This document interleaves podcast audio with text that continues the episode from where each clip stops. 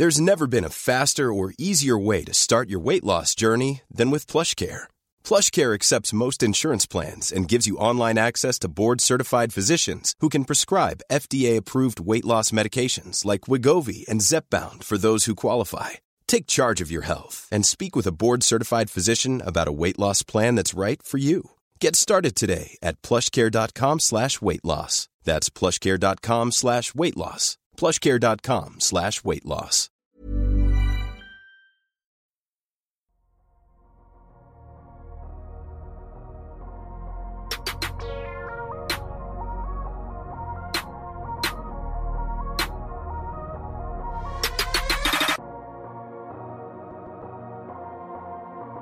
Salut à tous, très heureux de vous retrouver pour un nouvel épisode du Dunk Hebdo NBA podcast. Cette semaine, un peu comme il y a quelques semaines à l'occasion de la NBA Trade Deadline, on se retrouve pour un replay d'un live. Ce live, il a eu lieu dimanche sur la chaîne YouTube du podcast Dunk Hebdo et on est revenu avec Madiane, avec Tom, avec Alan et moi-même sur les trophées de la saison 2020-2021. On a donc décerné tous les trophées, euh, les trophées principaux, MVP, coach de l'année, défenseur de l'année, rookie de l'année, sixième homme et bien évidemment notre rituel, le trophée Isaiah Thomas. Donc voilà une très longue discussion, vous l'aurez vu, plus de 1h45 une grosse partie MVP, hein, on va pas se mentir. Donc voilà, juste après la pause, vous allez retrouver ce replay de ce direct, de ce live. Avant ça, je vous invite comme d'habitude à nous suivre sur Twitter, à nous suivre sur l'appli de podcast où vous nous écoutez. Et puis si vous nous découvrez, que vous appréciez ce contenu, 5 petites étoiles sur Apple Podcast, ça fait toujours plaisir. Moi, j'en ai fini et on se retrouve avec le mois du passé pour discuter des trophées NBA et on commence par le gros morceau, le MVP.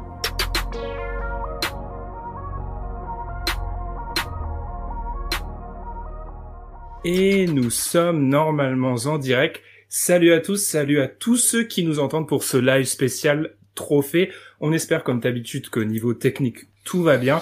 Il y a le chat pour se faire s'il y a des petits problèmes. En attendant, pour vérifier que vous entendez bien tout le monde, je vais présenter mes acolytes pour parler des trophées de la saison. J'ai avec moi, avec un maillot de l'équipe de France, avec une seule étoile, parce qu'il m'a dit qu'il faut avoir le maillot de la campagne pendant laquelle on a été sacré et pas celui d'après. C'est Madiane. Comment ça va, Madiane? Tout à fait. Et je suis prêt à débattre de cette théorie, mais je sais que j'ai raison. D'accord. ça commence. Ensuite, euh, il a été gagné à la Méno. Victoire incroyable pour euh, voilà, sortir un peu, sortir un peu de la zone euh, dangereuse. C'est Alan. Comment ça va? Ça va mal. C'est, je, je, laisse beaucoup trop d'années de vie dans, dans, dans un potentiel maintien de Ligue 1. C'est terrible. Ouais, ça va. Super content d'être là. J'ai le cœur léger, les gars. Et enfin, Tom. Tom, j'ai pas trop d'idées parce que je viens de voir un bonjour qui signifie qu'on nous entend bien. Donc je suis content. Donc comment ça va, Tom? Très bien, très bien, et vous? Tranquille. Eh bien, comme on l'a dit, et on dit bonjour à Kuroshin Channel, qui est donc là, qui nous a dit bonjour. Donc j'imagine que tout marche. On va donc discuter ensemble euh, des trophées MVP, MIP, mon trophée préféré, euh, rookie de l'année, etc. Et puis on va ajouter le traditionnel Isaiah Thomas Trophy, hein, voilà, sponsorisé par Dunkebdo. Si vous ne savez pas ce qu'est ce trophée, on vous le dira à la fin. Alors pour commencer, messieurs, avant de rentrer dans le vif du sujet, j'aimerais juste peut-être qu'on parle du MVP et de comment on va le sélectionner et quels sont nos critères. Ça, ça peut être assez intéressant avant de laisser, pour laisser euh, le temps aux gens d'arriver, bah, je vais commencer par toi, Tom, vu que je t'ai pas fait la meilleure introduction.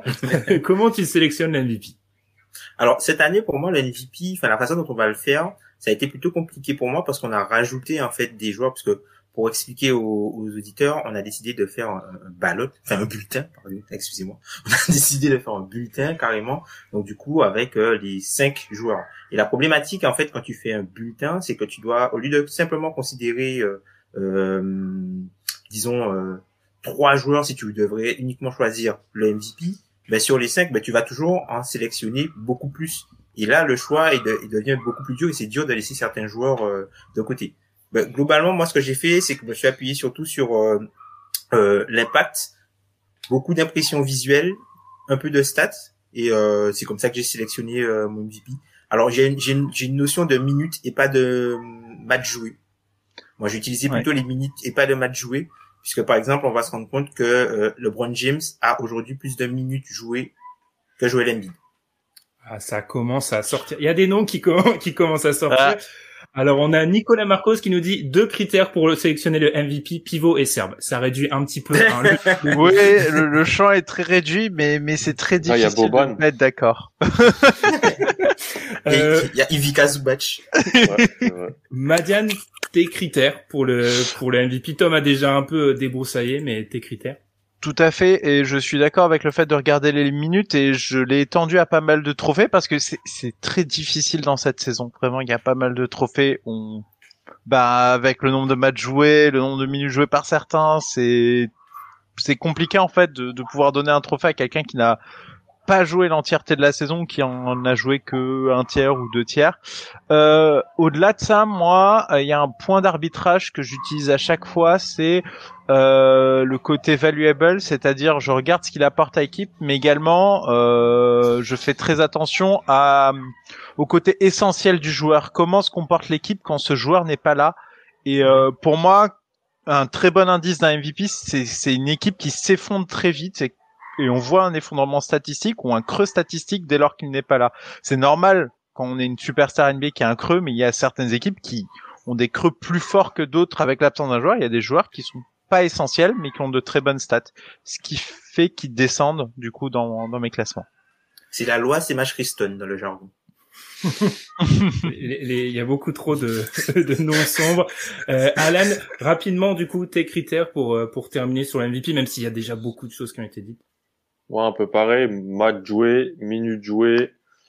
Euh, ouais, un bilan. Je suis désolé, bilan, parce qu'on peut dire ce qu'on veut. Oui. Ça doit quand même un petit peu. Euh, moi, je déteste dans les All NBA l'idée ou le All Star Game l'idée de euh, récompenser une bonne saison d'une équipe en envoyant un de leurs joueurs là-dedans. Mais pour le MVP, et dans autre chose, on est quand même dans le meilleur, ce qui doit être le, le joueur le plus important de la saison, le joueur le plus impactant de la saison, et donc ça, ça, ça se matérialise en victoire. C'est aussi par rapport au niveau global de l'équipe. Quand Westbrook l'a eu, l'équipe a été pas très bonne et il a réussi à les amener quasiment à l'avantage du terrain. Donc ça, ça mérite un MVP. C'est aussi un joueur qui sait tirer le maximum de son équipe. Et donc, euh, et donc ça, mais c'est sûr qu'avec les blessures, euh, moi voilà, le duo, le duo KD LeBron, euh, d'habitude, il est tout le temps très haut dans mes, dans mes, dans mes bulletins. Là, c'est compliqué de les. Donc c'est vraiment super compliqué cette année. Je suis assez d'accord avec ce que vous dites. Alors deux petites choses sans être trop long. Première chose, je suis pas 100% d'accord avec ce qu'a dit Madiane sur euh, le le fait que l'équipe euh, s'effondre quand le joueur joue pas parce que ça, ça avantage totalement les joueurs qui jouent dans des déserts. Toc toc Stephen Curry. Ou en fait, ouais. Bah, vu quoi, la deuxième option, c'est soit Andrew Wiggins, soit Jordan Poole, oui, ça, ils vont s'effondrer. Non, mais il y a, y a, des limites. LeBron, LeBron Cleveland, je lui donne pas euh, de, ouais, je lui pas de MVP parce que c'était abusé ça avantage par exemple Harden. Harden sort, bah ouais. Alors, on l'a peu vu cette saison, mais il y a encore un All-Star qui est là, alors que c'est pas le cas pour les autres. Et deuxième chose, je suis totalement d'accord. Les le nombre de matchs euh, euh, ratés. D'habitude, on, on, va dire que la moyenne c'est à peu près 10-12% de matchs ratés sur la saison. J'ai fait mes petits calculs. Si on garde les mêmes critères pour cette année, on élimine LeBron James, Kawhi Leonard, Kevin Durant, James Harden, Giannis, Joel Embiid, Jimmy Butler et Curry devrait plus rater un match. Donc, mhm. on est dans une année où il faut peut-être un peu adapter nos critères. Et eh ben, messieurs, sans plus attendre, messieurs, euh, on salue de Big Shack Daddy qui nous dit bonjour. Bonjour à tous, tous ceux qui sont arrivés. Le grand moment arrive. Nos bulletins vote MVP. Je vais commencer par toi, Tom, de 1 à 5 et on va continuer comme ça. Et on expliquera après. Ok. Alors, en numéro 1, du coup, euh, j'ai Nikola Jokic. En numéro 2, euh, j'ai Joel Embiid. En numéro 3, j'ai euh, Giannis. En numéro 4, j'ai euh, Damien Lillard. Et en numéro 5, je pense qu'à la fin de la saison, ce sera euh, Luka Doncic. Ensuite, on précise d'ailleurs très bien fait, Tom. Euh, on part du principe qu'on va on va donner ce trophée à la fin de la saison et ce sont nos critères. Ce n'est pas une prévision de ce qui va se passer. Euh, Madiane, à toi. Alors, en numéro 1, j'ai Nikola Jokic. En numéro 2, j'ai Joel Embiid. En numéro 3, j'ai Giannis Antetokounmpo. En numéro 4, j'ai Stephen Curry. Mes critères le font. Et en numéro 5, j'ai Luka Doncic. De Luka Doncic. Euh, à toi, Alan, ton top 5 MVP. Donc j'ai euh, Embiid en 1. Ah. Jokic en 2, Giannis en 3, Curry en 4 et LeBron en 5. Jokic en 1, Joel Embiid en 2, Stephen Curry en 3, Giannis en 4 et LeBron James, entre parenthèses, si il joue euh, au moins 5 matchs avant de revenir. Donc, euh, probablement pas. Euh, forcément, il est arrivé au dernier moment comme une fleur. Il se démarque. Alan, pourquoi tu as joué à MVP alors qu'ici on a tous Nikola Jokic? Et on va le dire que ça soit euh, sur Twitter, les les gens qui suivent la NBA ou même Las Vegas, tout le monde promet un peu le MVP à, à Nikola Jokic. Parce que Joel Embiid est un meilleur pivot que Nikola Jokic. C'est un meilleur joueur de basket. Donc euh, c'est un meilleur joueur de basket. C'est le meilleur joueur de d'une équipe qui est tout en haut euh, de sa conférence. C'est un joueur qui est influent des deux côtés du terrain, euh, plus que Nikola Jokic ne l'est. Nikola Jokic est sûrement bien un meilleur joueur, un attaquant, mais le niveau de, de différence en défense c'est plus important que le niveau de différence en attaque pour moi entre les deux joueurs. Euh, alors, il, y a, il a raté des matchs, c'est-à-dire que Embiid a quoi? 18 matchs de moins, je crois que Joel Embiid, euh, euh, euh Embiid a 18 ou 19 matchs de moins que, que Nikola Jokic. Je suis d'accord sur ça, c'est un critère majeur et c'est et, et, et ça doit être pris en compte. Mais je trouve que bah, Joel Embiid est tout simplement plus fort et plus influent dans le jeu de son équipe que que Nikola Jokic. Mais l'écart est pas est pas grand. Hein. C'est c'est vraiment A ou B ton avis, allez, je vais aller du côté de Madian. Ton avis là-dessus, pourquoi tu as mis MB 2 et pas 1 alors, au-delà des minutes, en fait, euh, il y a aussi la dynamique de Denver euh, qui, euh, mine de rien, il y a un mois, un mois et demi, la discussion se faisait plus parce que Philly était dans une très bonne trend et Denver, ça allait moins bien. Denver a pas mal enchaîné après la trade deadline et les, leurs bilans sont égaux. Donc il y a pas mal d'avantages, euh, notamment liés au bilan de l'équipe, que euh, Embiid a perdu en fait avec euh, les événements récents. Alors il peut revenir et faire un push. Néanmoins là, Jokic pour moi est devant et a et a profité finalement des un mois et demi, deux mois qui se sont écoulés pour prendre le momentum. Alors euh, ça peut peut-être s'effondrer en fin de saison, mais là il a le momentum et, euh, et je pense pas qu'il va le lâcher. Donc pour moi il sera MVP. Alain, en deux mots, je te vois faire un nom et je vais vers Tom après. Le momentum de Denver, c'est grâce à Jokic ou c'est grâce à, à Jokic plus le plus tout le reste? C'est juste la question que je pose. C'est global, évidemment, mais euh, mais malheureusement, euh, l'équipe qui enfile des victoires, euh, bah, c'est celle de Jokic, et l'équipe qui va moins bien, euh, c'est celle de Embiid. Elle bat, elle bat pas grand monde d'intérêt d'important dernièrement, je trouve, personnellement. Ah, mais tu peux pas comparer, hein. ils ont quand même perdu, ils ont quand même perdu Jamal Murray, c'est plus la même équipe. Hein. Ouais, et ils sont à l'ouest. Hein. Ouais, mais ils ont battu qui c'est sans Jamal Murray? Oui, mais justement, mais c'est plus la même équipe. Tu peux pas attendre la même chose d'eux. Tu vois, tu peux pas attendre de Denver d'arriver au top de la conférence alors qu'ils ont perdu leur deuxième meilleur joueur. Tu vois. Pas mal de turnover. Hein. Il y a pas mal de turnover dans l'effectif de Philly aussi, hein. Mais mais c'est, je suis d'accord. Tom, alors pourquoi tu mets, je viendrai conclure la, la discussion, pourquoi tu mets euh, Embiid pas devant Jokic? J'arrive plus à faire des phrases.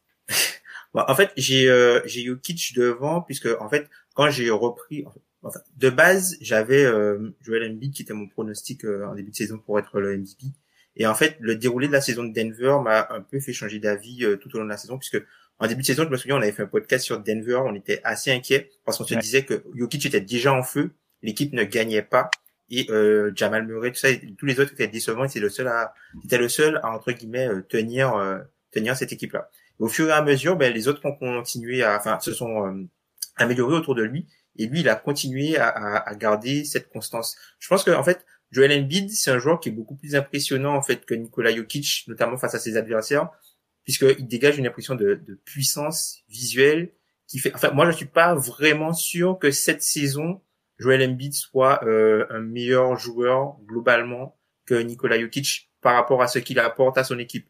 Alors oui, intrinsèquement, peut-être qu'il l'est, notamment si on prend les aspects euh, offensifs et défensifs. Mais cette saison, je trouve que euh, euh, en termes de value, quoi, de, de, de, valeur apportée à son équipe, je trouve que Nikola Jokic est, euh, est, est, au-dessus, tout simplement.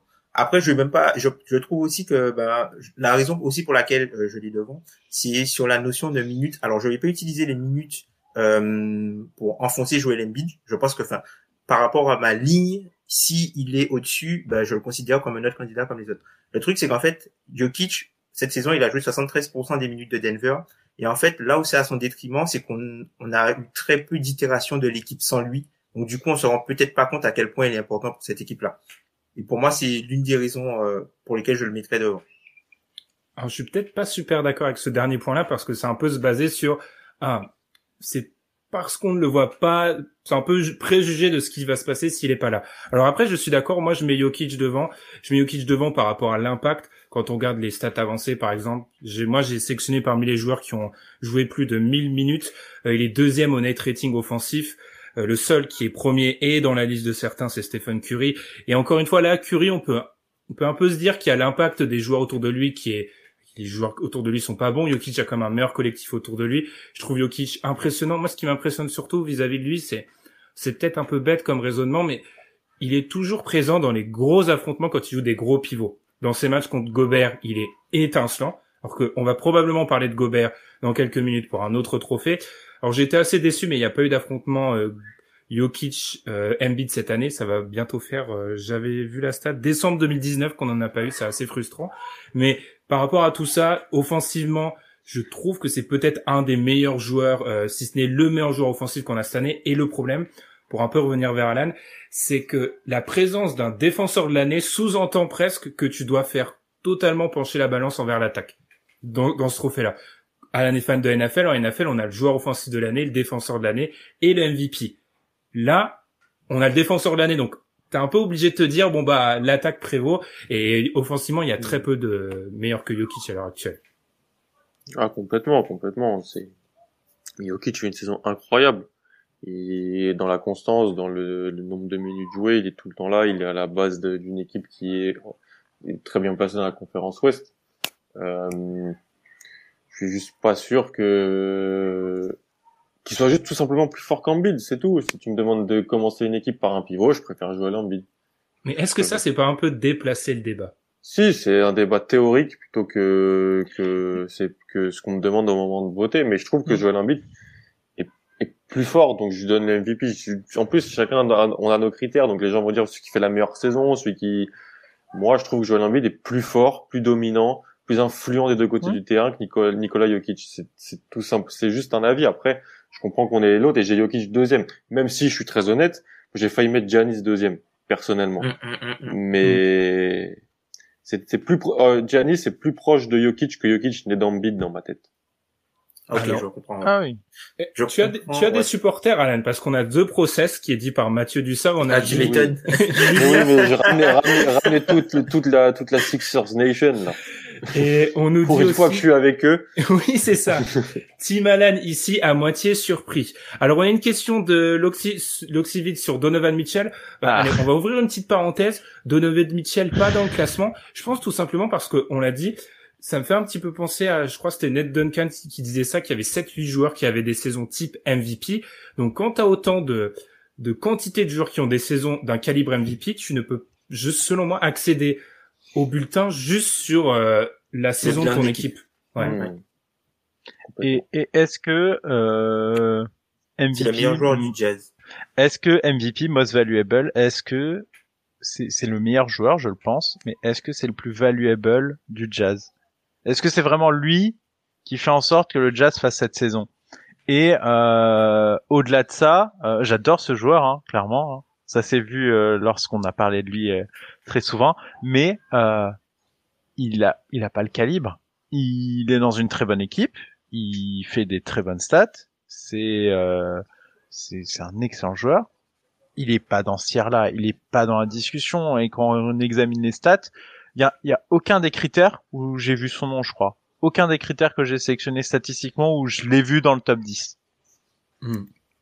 C'est pour ça, d'où l'importance de faire toujours la, la différence entre la, le MVP et peut-être le niveau, parce que c'est vrai, Kuru Shin Basket. Je suis désolé, j'ai oublié de prendre mes lunettes avant de démarrer ce live, donc je, je bug un peu sur vos pseudos, euh, qui nous demande Mitchell est top 3 arrière à l'ouest au moins. Alors ça, c'est un débat qu'on aura plus pour le DH20, je pense. Il peut s'affirmer dans la conversation, mais là, il y a une telle densité au niveau de, de, de talent.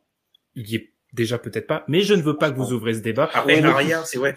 je veux plutôt. Qu'est-ce qu'un arrière déjà Mais on en discute. Je veux plutôt qu'on ouvre le débat par rapport au poursuivant un peu à, à Jokic et on va on va démarrer peut-être avec euh, Tom. Je vais te laisser commencer pour toi celui qui est le plus proche, sans citer Embiid. On a déjà eu un peu le débat Embiid de euh, voilà de Jokic et de la statue. Euh, bah, moi, je pense que, enfin, moi, j'ai mis Giannis euh, en 3 et je pense que si jamais, euh, s'il avait pas déjà été, s'il n'était pas déjà double MVP, peut-être que je l'aurais considéré différemment. J'aurais peut-être plus considéré sur euh, le trophée. J'ai, j'aurais, moi, j'aurais trop de mal avec triple MVP Giannis. Trop de mal avec triple MVP. Alors, c'est, c'est totalement arbitraire. C'est pas, ça fait peut-être un peu discussion de comptoir, mais je pense pas qu'à la fin. Ça de ne ressemble pas, Tom. la saison, je pense que les votants, je pense que les votants à la fin de la saison, ils auront pas le, ils auront pas ce qu'il faut là où il faut pour mettre Giannis euh, triple triple MVP euh, après ce qui s'est passé en playoff, même si c'est un trophée de saison régulière. Est-ce que c'est le même raisonnement pour toi, Madiane Parce que la saison de Giannis reste très fort individuellement.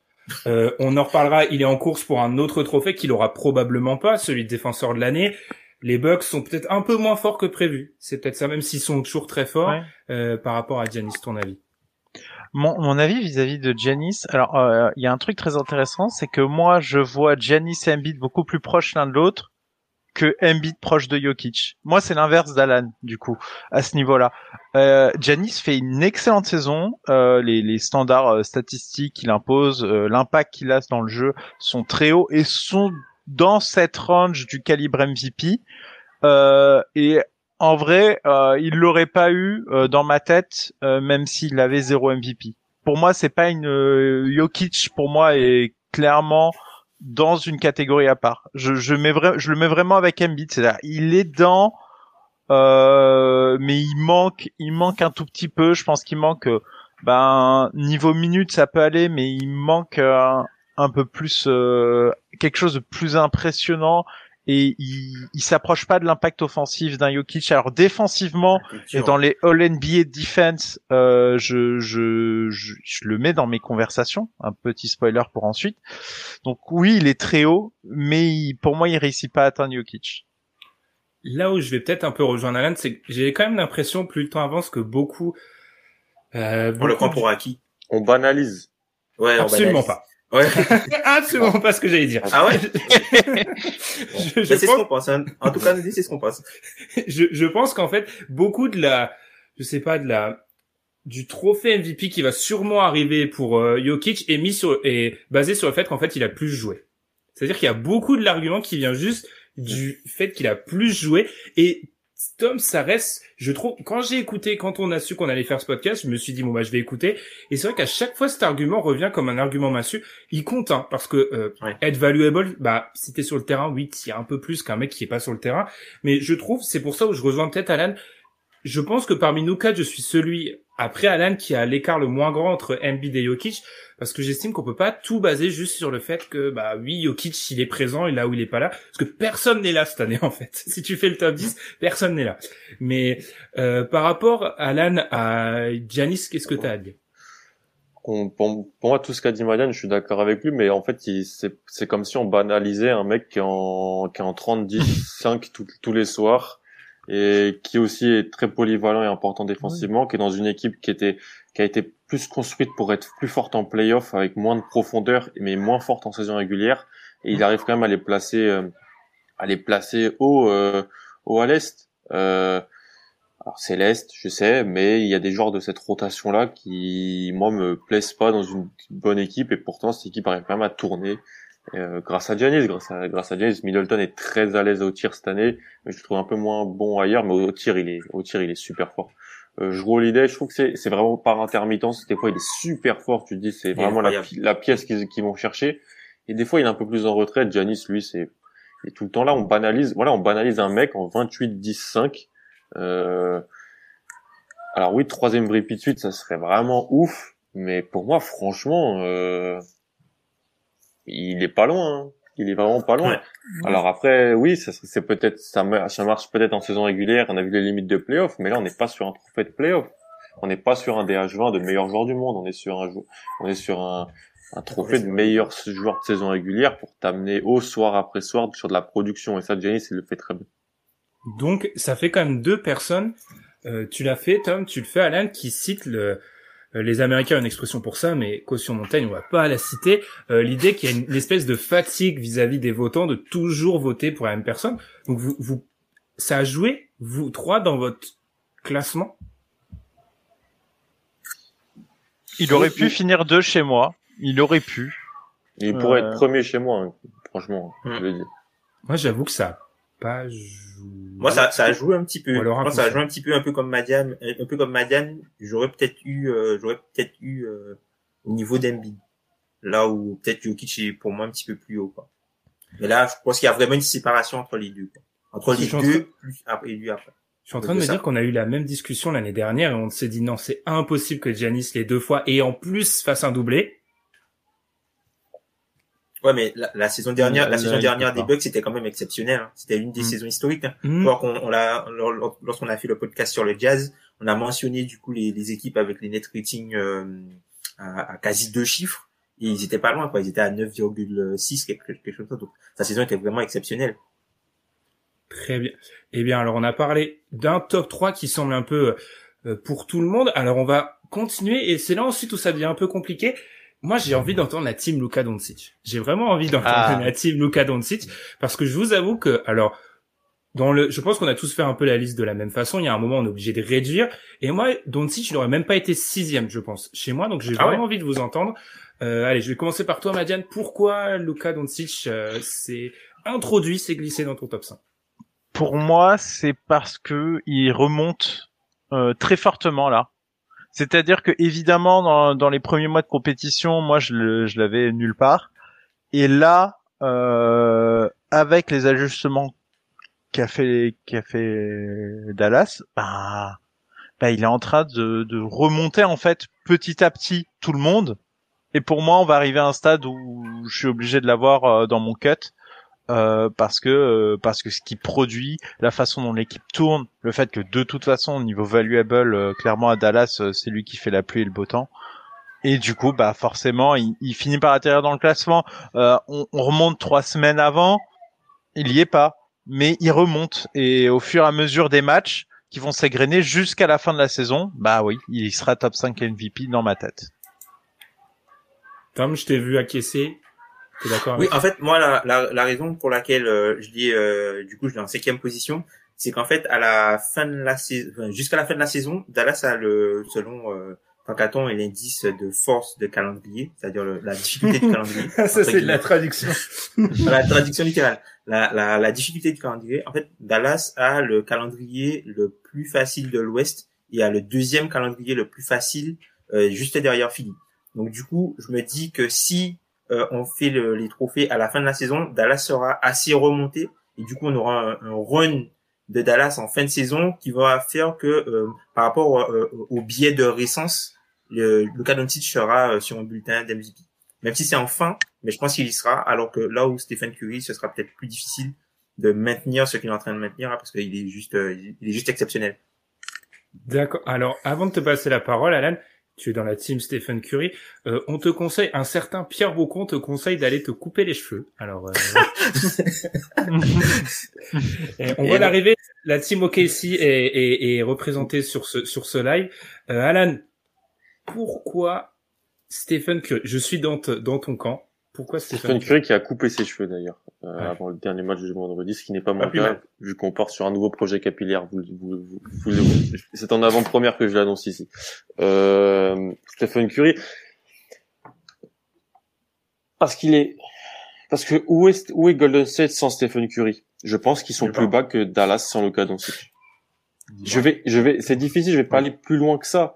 Je pense franchement que Luka Doncic est super fort. Il est essentiel dans le système héliocentrique de Dallas.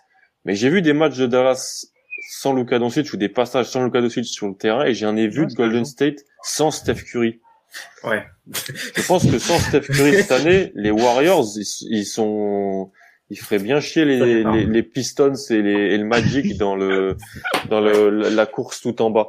Avec un effectif en plus qui, qui n'est pas, je trouve que l'effectif des Warriors, j'ai l'impression qu'il y a 11 joueurs qui jouent à chaque fois, c'est jamais vraiment les mêmes. Euh, très peu de continuité. Là où je trouve qu'en fait l'effectif de Dallas, bah, il est construit autour de Luka Doncic pour que ça fonctionne. C'était pas construit autour de Steph Curry pour que ça fonctionne au début. Hein. On donnait des minutes à James Wiseman parce qu'il fallait le développer, ce qui est normal quand tu draftes un joueur top 3. Draymond Green, il était un peu sur camp alternatif, euh, il fait ça sans Clay Thompson. On a eu des matchs euh, où, il y a eu euh, Kelly Oubre qui a eu du mal à, à, s'implanter aussi. Wiggins, c'est vraiment le stabilisateur en tant que deuxième joueur, mais il est. ah, la phrase, cette phrase-là, on arrête. On arrête. Non, mais oui, mais c'est la vérité. Mais c'est la vérité. Ça fait mon argument. il, ça, il est, c'est un stabilisateur du collectif offensif des Warriors, Andrew, Andrew Wiggins cette année, Ben. Donc rien que pour non, ça. oui, c'est vrai. rien que pour ça, je pense que Steph Curry mérite. Euh, je suis assez d'accord avec Madiane, Tom et tout sur le l'effet de momentum. J'essaie vraiment de le prendre au minimum, moi. Cet effet de momentum, c'est comme avec la draft, la marche manège. J'essaie de vraiment prendre ça avec des pincettes et regarder un global de l'échantillon. Euh, je trouve que Curry est plus fort cette année que, que Luka Curry est un meilleur joueur que Luka Doncic cette année. Curry est un des cinq meilleurs joueurs de la NBA. On l'a sûrement, les gens l'ont souvent, l'ont sûrement pas un peu oublié, pas respecté parce qu'il jouait avec Kevin Durant et qu'on dit que selon eux, il a acheté euh, quelques-uns de ses titres. Faut pas oublier le Curry de 2015-2016 euh, quand il était sans KD. Et voilà, cette année, voilà, s'il amène cette équipe en playoff, au play-in, euh, en play-in, je trouverais ça moi, le play-in, franchement, pour, je trouve que Steph Curry, automatiquement, si c'est Steph Curry, tu dois aller au play-in. Donc, s'il va au play-in, pour moi, c'est même pas un truc de fou. S'il va en play-off, c'est déjà, c'est déjà pas mal. Et, euh, et voilà, je pense que c'est, je pense que c'est, là, il remet un petit peu les pendules à l'heure, Steph, depuis, depuis, depuis quelques semaines. Et on a surtout vu, on a surtout vu quand Steph n'est pas bon, euh, ce qui se passe. Euh, Le match de Washington qui est en tête, euh, où il est, il est pas bon. Ou franchement, c'est bête, mais j'ai vu des matchs de Dallas où Luca est pas si ouf que ça, mais t'as as un Jalen Brunson, qui, va, qui, fait une saison super forte. Hardaway, il est, il est, il est bon. Euh, il y a Porzingis, c'est un peu, il peut faire ses matchs. Je trouve que Steph Curry a une tâche plus difficile en fait euh, au quotidien. Après, Alors, il joue pas les mêmes choses, hein, tu vois. Là où toi tu parles plutôt de, de clean, Luka lui, il joue plutôt euh, essayer d'aller choper euh, Denver au premier tour, quoi. Ouais, oui. Il... le basket n'est pas un sport individuel. À part si on m'a pas, si on m'a pas donné l'information. Hein, mais je, tiens juste à dire que euh, les cheveux, ça fait beaucoup réagir. Hein, voilà. Euh, moi, je suis pour que Tom coupe ses cheveux. Hein, c'est une euh, version de Megan Alexandros et qui a dit aussi respect Alan qui ne se déconcentre pas. respect Alan qui ne se déconcentre pas. Alors, il faut savoir que je pense dans l'équipe, les seuls qui voient les commentaires, c'est moi et Madiane. Je pense que les, les deux, les deux autres ne voient pas les commentaires. On les voit pas, non. Non, non, non, non, non, Et c'est tout. L'afro pour Alan, hein, de Constant du We Are Thunder, qu'on on avait reçu Pierre la dernière Sans moustache d'ailleurs, Constant. C'est le moment Christina Cordula. euh, alors pour euh, par rapport et d'ailleurs on, on, nous dit du côté du process Curry Jokic sont deux ovnis offensifs dans l'histoire de ce sport qui jouent à la même époque. C'est assez fou. Ça, c'est totalement vrai. Et par rapport à Curry, alors j'arrive à la même conclusion qu'Alan, mais j'ai pas le même développement. Moi, c'est pas vraiment par rapport à, l'impact de Curry quand les autres sont pas là, parce que je l'ai dit, je trouve que c'est un critère qui avantage les, les joueurs qui sont dans des déserts de talent. En fait, il est juste beaucoup trop fort. C'est-à-dire que là, ça va faire 10 matchs. C'est inhumain ce qu'il fait. Et globalement, dans une saison où je m'inclus dedans, je trouve qu'on avait un peu mis en doute son niveau en débutant. Avant le DH20, quand on l'a fait, il y a eu beaucoup de critiques vis-à-vis du fait qu'on donnait beaucoup trop de crédit à Stephen Curry. Et même moi, j'ai eu, bah, j'ai eu un peu ce questionnement-là.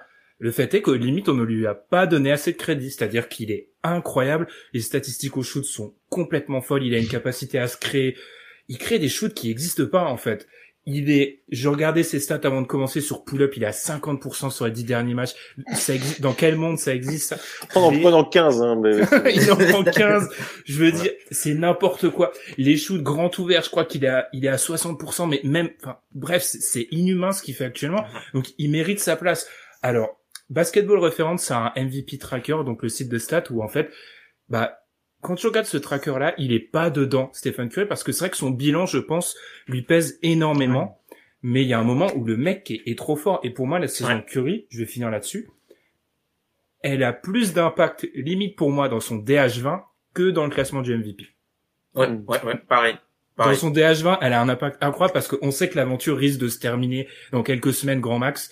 Là où pour certains, peut-être que je tire moins de conclusions parce que je sais que j'aurai un ou deux tours de playoff à en donner. Là, je me dis Curry, tu dois le juger maintenant parce que tu t'auras pas beaucoup plus. Totalement d'accord avec toi. Le meneur des Warriors s'appelle Draymond Green, c'est ce que nous dit l'Oxide.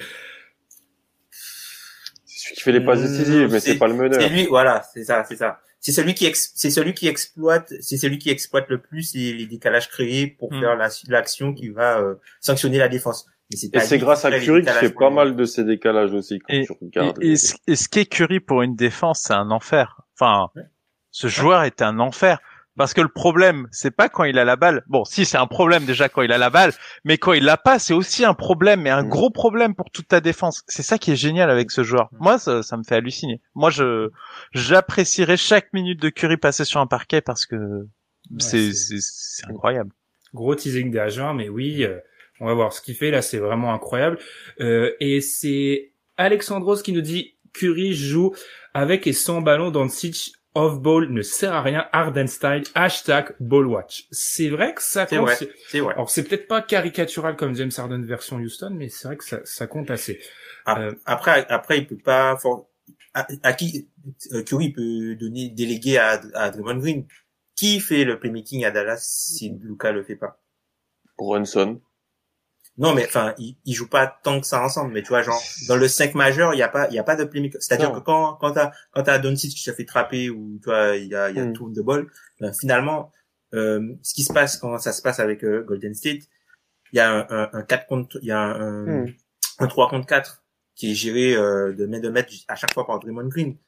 Alors que lorsque Curry lâche la balle, ben, c'est tout de suite pas Curry. Lorsque Doncic lâche la balle, c'est beaucoup plus compliqué en fait, puisqu'autour de lui, il n'y a pas vraiment de playmaker euh, et, surtout des gars qui passent pas quoi. Enfin, pour Zingis, euh, Chris no passe quoi. Enfin, des gars comme voilà, ces gars-là ne, ne passent pas, pas de, ils sanctionnent pas. Curry est-il plus dangereux off-ball que on-ball? C'est une question de l'Oxyvid. Et c'est vrai qu'il y a, alors il y a, on va faire, euh, c'est la- l'avantage du live, on va un petit peu prendre vos questions. Et c'est vrai qu'il y a, ça a amené un petit débat cette question de Curry avec ou sans le ballon. Moi, je, je retiens juste ce qu'avait dit, je sais plus qui avait dit ça, que Curry est le seul joueur actuellement NBA qui te permet d'avoir deux non-shooters sur le terrain et qu'il y a aucun joueur qui te permet ça. J'irais presque dire que dans un meilleur collectif, je me demande si Damien Lillard n'a pas le même effet, mais peut-être un peu moins. Mais qu'est-ce qu'on pense, les gars, de Curry Est-ce qu'il est plus dangereux off-ball que on-ball Je sens que ça va me dire que ça dépend beaucoup de qui est Oui. le mec euh, en plus, qui fait la, la Ouais. phase du coup. Ça, ça, ça dépend de qui tu as sur le terrain. Si t'as des, moi je pense que il te fait plus te gratter la tête loin du ballon parce que avec ses capacités de relocation, tu sais, tu dois, tu dois à chaque fois le surveiller. Là où par exemple d'autres joueurs, quand ils ont pas la balle, ben, tu sais qu'ils sont, ils vont attendre, ils vont attendre quelque part, mais c'est un point fixe. Là où Curry, ben quand il a pas la balle, tu, tu, il peut l'avoir à n'importe quel moment parce qu'il est toujours en train de bouger, toujours en train de sprinter. Donc c'est vrai que c'est une grosse c'est une grosse menace euh, loin du ballon. Mais encore une fois, ça c'est utilisable quand tu as des gars qui ont un gros QI basket à côté. Parce que si tu veux pas que si tu enlèves la balle de Stephen Curry pour que ce soit Jordan Poole et Andrew Wiggins qui prennent les décisions, ça va pas bien se passer. Vous en pensez quoi, Alan? On-ball, off-ball Avec le ballon, sans le ballon On est un podcast français. Qu'est-ce que t'en penses? Pour sa capacité de pull-up, moi, je préfère lui donner la balle en main, personnellement. Mhm, C'est le tir le plus, peut-être le plus important, le plus difficile, le plus élitiste de toute la NBA. Donc, le fait qu'il soit bah, le meilleur pull-up, le meilleur shooter en sortie de dribble de l'histoire de la NBA, peut-être, hein, euh, fait que je préfère lui donner la balle. Mais c'est vrai que euh, il, il est un petit peu euh, différent dans ce délire de porteur de balle héliocentrique par rapport au Harden, Trey Young, Luka Doncic, euh, ces, autres joueurs-là qui n'ont pas en fait sont juste pas extrêmement à l'aise en catch and shoot encore. Là où Curry, bah, il- c'est le meilleur shooter d'histoire et c'est un shooter complet sur tous les types de tirs. Donc euh, je préfère l'avoir avec balle en main, mais euh, la différence est moins importante que les autres et donc rien que pour ça, il est plus dangereux que ces autres joueurs-là. Parce qu'en fait, ce que fait, c'est de l'héliocentrisme hein, aux Warriors dans ce qui se passe depuis Ouais. quelques temps. Alors on, tout le monde met en avant le beau jeu, Steve Kerr et tout. C'est la plus grande fraude de l'histoire de l'humanité, ça, parce que c'était l'équipe qui prenait le plus d'ISO quand il y avait KD, Ouais. quand il y avait KD Curry. Et c'est normal, ils étaient super forts sur ça. Kerr, c'est un pragmatique. Hein. Euh, C'est moi cette histoire du beau jeu, de jeu de passe des Warriors, je trouvais, je trouvais ça toujours un petit peu surfait. Il fait gagner ses équipes parce qu'il aimait, il fait ce qui marche. Et cette année, c'est de l'héliocentrisme autour de Curry. Sous-entend que c'est un peu, relance sur Madiane, le Didier Deschamps de la NBA, c'est ça Oula. J'attends- J'attends sa liste. et je te dirai. J'irai, j'irai pas jusqu'à, mais mais oui, euh, enfin Curry c'est héliocentrique, mais ça peut être héliocentrique différemment. C'est-à-dire que quand c'est pas lui qui a la balle et quand c'est Draymond Green qui l'a, le, le joueur le plus important ça reste Curry. Il a pas la balle, mais c'est lui le plus important. Et euh, oui, Curry est, est, un monstre de dangerosité avec la balle. Euh, là où je trouve que off-ball, il te fait gratter la tête encore plus, c'est en fait quand il y a trop de shooters.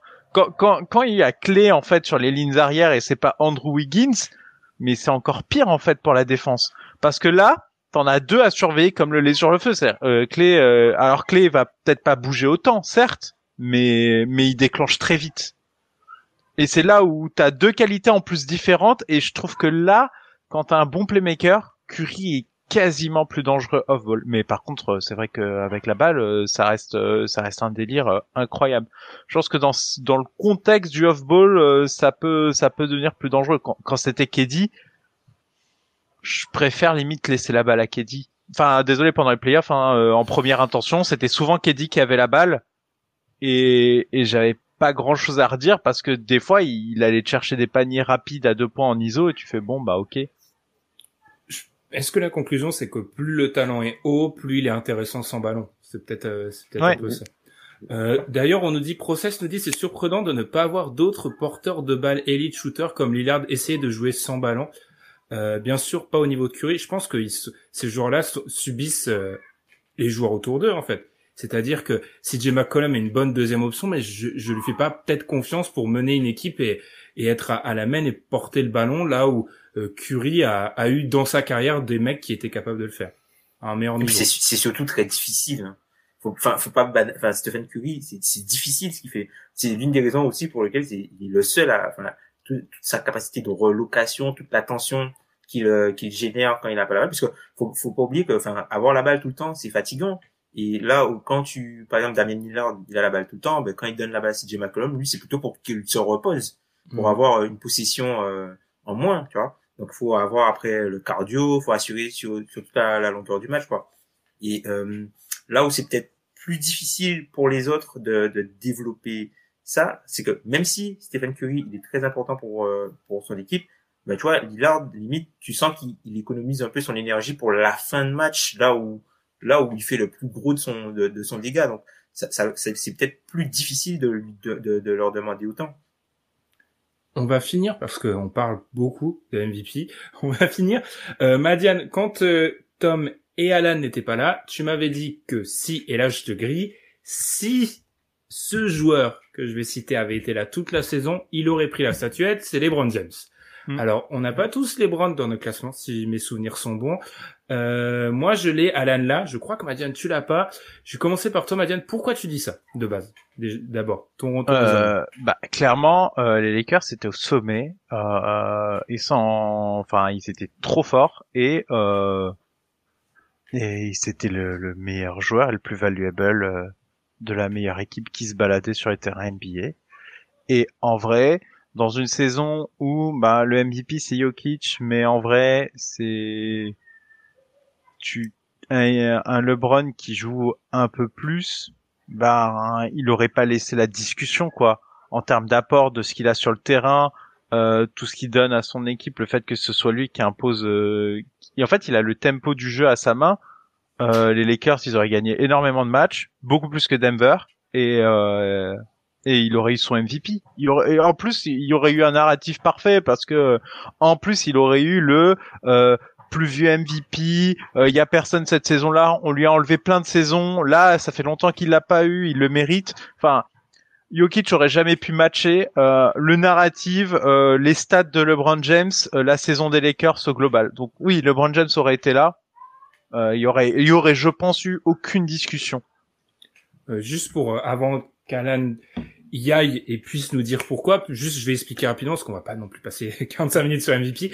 Euh, moi, je donnerais juste l'apport de LeBron en attaque et aussi en défense, même si j'ai dit que ça comptait un peu moins, et monumental.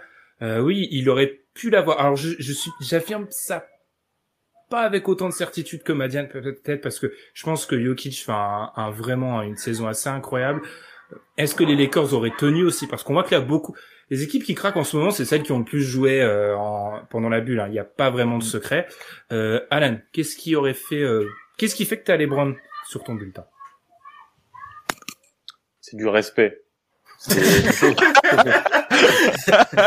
non, euh, pareil, on banalise LeBron, je trouve. Euh, L'impact défensif, tu l'as dit, moi je le, je le note. Hein, franchement, euh, quand il était là, les Lakers étaient vraiment une bonne défense avec un personnel que je trouve pas toujours propice à ça. Euh, surtout quand il y avait pas Eddie. Euh, ça, ça craquelait pas non plus complet niveau niveau défensif. Euh, je, je le mets parce que je mets parce que c'est un truc important. C'est si je te retire de l'équipe, si ton équipe elle avance plus. Alors oui, là c'est parce qu'il y a aussi AD qui est pas là. Je suis d'accord. C'est c'est notable. Mais les Lakers sont les Lakers sont pas bons sans sans LeBron et sans et sans et. Et puis parce que parce qu'en fait j'avais personne d'autre à mettre à ce cinquième spot. J'aurais mis Harden sûrement, je pense, euh, mais il s'est un peu blessé et moi je suis désolé. Ce qu'il a fait à Houston, je peux pas te mettre dans mon le putain de Genre oui, il est super fort, c'est sûrement un des trois meilleurs joueurs de la ligue cette année quand il est sur le terrain, mais Ouais. ce qu'il a fait à Houston, non, je peux, je peux pas. Ouais. Et donc je mets LeBron, KD aurait pu, Kyrie aurait pu, mais il loupe trop de matchs et puis euh, puis tu loupes pas des matchs parce que tu veux pas jouer. Enfin, je peux dans mon petit NBA, j'ai un peu de mal. Euh, donc LeBron, par défaut et par euh, respect. Pas de Lillard, pas de Kawhi du coup. Tu les as pas considérés vraiment là-dedans? Que j'aurais vraiment pu considérer Kawhi, c'est clair. Mhm. Euh, Kawhi, est- Kawhi, j'aurais, ça, ça peut être le, celui qui peut vraiment s'en rapprocher le plus. Dame et, et, et Portland, je suis désolé, mais défensivement, au bout d'un moment, je peux Oui, pas. c'est vrai. Je C'est peux vrai. pas. Je peux pas Ouais. te. C'est pas sa faute, hein, sûrement. hein, je sais. Euh, Terry Stotts a des choses à se reprocher. Les role players à côté ont des choses à se reprocher, mais c'est quoi la pire défense de, de la ligue avec Sacramento? Non, ils sont, non, ils sont, ouais, ils sont 29e. Parmi les 29e, équipes qui comptent, ouais. 29e. Hmm. Ouais. Ouais, c'est dans, mais après, Et ça va, et ça va encore pas pas fonctionner en playoff euh, à cause de ça, malheureusement. Donc. Après, c'est, c'est difficile aussi quand tu vois le personnel, hein. Quand tu vois le personnel, c'est difficile. Ouais, mais on leur a, on leur a ramené Covington, c'est un- on leur a ramené Oui, Covington. mais, oui, mais c'est pas, c'est, c'est, même pas le 5 qui peine, c'est tous les line-up avec Canter et Melo. Bah oui, mais donc tu À fais deux. pas jouer quand, tu fais pas jouer Canter.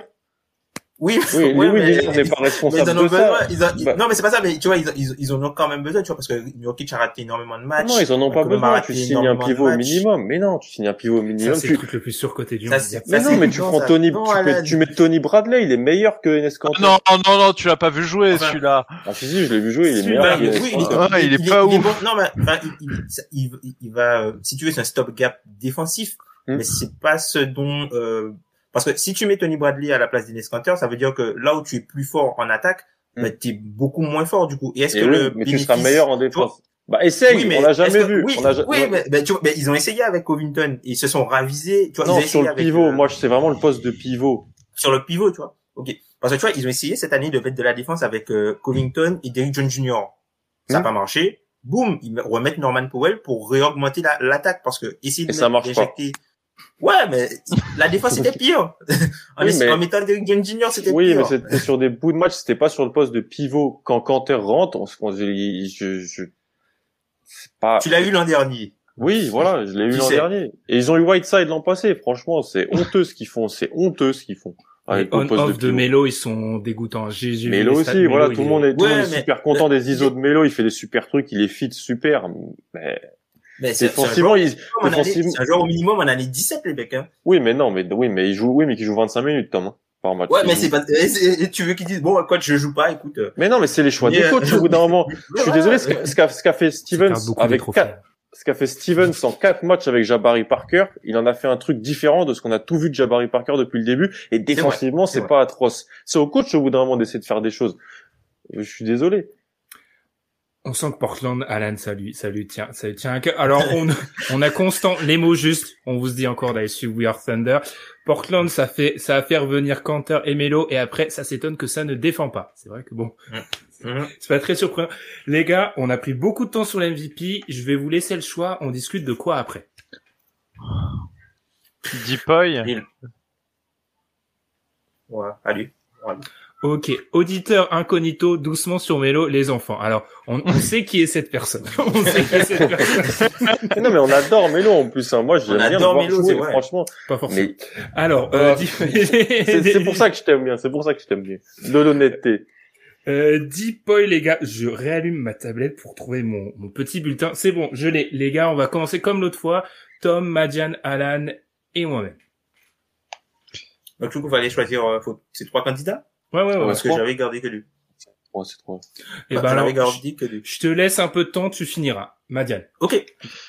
Alors, en numéro 1, j'ai notre Rudy Gobert euh, national. En 2, Ben Simmons. En 3, Giannis Antetokounmpo. En 4, Joel Embiid. En 5, Bam Adebayo. Trois, ça Je fais- suffira, Alan. Ouais, ouais. Bah, j'ai, c'est, c'est pas drôle. Euh, j'ai Rudy, Rudy Gobert en 1, euh, j'ai Giannis en 2, et j'ai Ben Simmons en 3. Ils vont pas me croire. J'ai Rudy Gobert en 1, j'ai Giannis en 2 et en 3, j'ai pas Ben Simmons. J'ai, j'ai failli dire Evan Turner. J'ai Miles Turner. Hmm. T'as Miles Turner. Ah oui, oui, Turner. il aurait pu. Et toi, Tom? Bah, du coup, moi, j'ai euh, Rudy Gobert. C'est- En rappelant que c'est un trophée de saison régulière, donc j'ai Rudy Gobert en 1. J'ai euh, bah, du coup euh, Ben Simmons en 2. Et en 3, j'ai euh, je roule l'idée pour la polyvalence défensive. En fait. Je- J'ai le droit de griller la priorité d'expliquer pourquoi j'ai pas mis Ben Simmons ou je Ouais, oui, vas-y, ça m'intéresse. euh, je mets pas Ben Simmons parce qu'en fait c'est du lobby Ben Simmons. On est à Bruxelles actuellement ce qui se passe avec Ben Simmons. il, a failli, il a failli sortir du mien à cause de. Euh, sa déclaration sur Kyrie, je l'ai vu passer, j'ai dit, hmm. Et en fait, je pense, alors là, c'est, là, c'est aussi un peu un désavantage du poste où va jouer, euh, enfin, si on regarde, quand on regarde les joueurs que j'ai mis, on voit qu'il y a beaucoup de joueurs qui vont défendre le cercle. C'est pas totalement le cas de Janis, mais bon, je trouve que Janis explose les, un peu les catégories. Je trouve que c'est quand même, vu, Alan a beaucoup parlé du poste de pivot avec Cantor, l'importance défensive que vont avoir ces joueurs-là. Je trouve que c'est un, du coup, c'est un, ça va être un trophée qui va basculer du côté de l'intérieur parce qu'on sait euh, que l'impact d'un joueur intérieur sera toujours plus grand sur la défense qu'un joueur extérieur. Là où Ben Simmons sur le ballon est probablement un des meilleurs joueurs NBA. Euh, Lukensdorf a été ci- cité dans dans les vrai. commentaires. C'est lui. Lukensdorf, du Marcus Smart. Enfin voilà, c'est l'élite. Mais dans l'impact global sur une défense, je suis désolé, je vais préférer un Miles Turner qui est incroyable, qui je trouve enfin en train de devenir le joueur qu'on nous a vendu pendant tant d'années, c'est lui. Alors Simon c'était 4 chez moi, mais je trouve que le lobby qui est autour de lui, c'est c'est incroyable ce qui se passe. Oui. C'est vraiment Non, exceptionnel. c'est c'est abusé le lobby qu'il a. Et en vrai, s'il l'a en 1, euh, pour moi, c'est un scandale. Clairement. Enfin, euh, vraiment. hein. Non, Vraiment, je le- même. Enfin, Ah, Ouais. quand même, il y a, il y a, il y a, il y a ce enfin, la saison de Rudy Gobert, la saison du Jazz, défensivement, l'équipe, enfin, ok, il l'a eu déjà deux fois, mais là, non, enfin, il l'a pas eu l'an dernier, euh, c'était normal, mais là, cette année, euh, enfin, pour moi, il y a, il y a aucune raison objective de pas le donner à Rudy Gobert.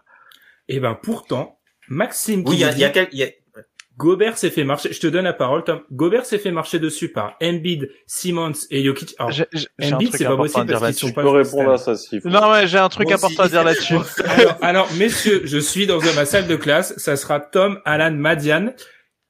Il s'est fait marcher dessus. Alors, Embiid, c'est pas possible parce qu'ils se sont pas joués, ça j'ai vérifié. Euh, Simmons, Jokic, mais vous le mettez DPI. Tom, qu'est-ce que tu réponds? En fait, le truc avec euh, ça, c'est un championnat. Et en fait, tu gagnes ce trophée-là sur ce que tu fais contre euh, les équipes qui sont euh, qui sont classées euh, de 25 à 30 et pas contre les équipes qui sont classées de 1 à 5. Parce que tu joues plus de matchs contre cette équipe-là et c'est là que tu vois la différence. Et en fait, je trouve que certes, tu peux perdre des match-ups contre certains joueurs, notamment sur, euh, tu peux perdre des match-ups contre ce- certains joueurs, mais ce qui compte, c'est ce que tu vas faire sur l'ensemble de la journée. C'est comme c'est comme dans le, dans le championnat. Tu perds le championnat, tu perds le championnat contre les autres équipes que les mecs qui sont favoris.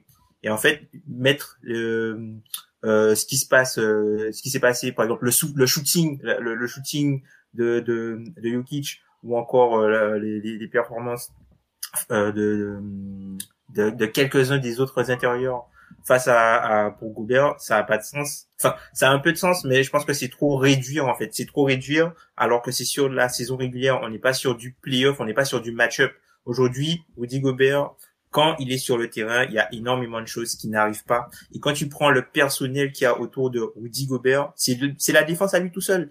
ok, le Jazz, ça va pas être la meilleure équipe de la ligue à la contestation des shoots dans la raquette, ça va être une des meilleures équipes de la ligue à, éviter entre guillemets que les shoots soient pris, et ça va être une, des meilleures équipes de la ligue sur les shooters à trois points. Pourquoi? Parce que il y a Rudy Gobert, et donc quand t'as Rudy Gobert t'as as un joueur qui a trois points, ben tu vas rester sur le shooter, puisque le pari que tu prends, c'est que le mec qui drive, même si euh, tu euh, même si entre guillemets tu fais un close-out agressif sur lui, le mec qui drive, il doit aller sur Rudy Gobert. Et t'as pas mal de mecs qui reculent ou qui prennent un flotteur là-dessus.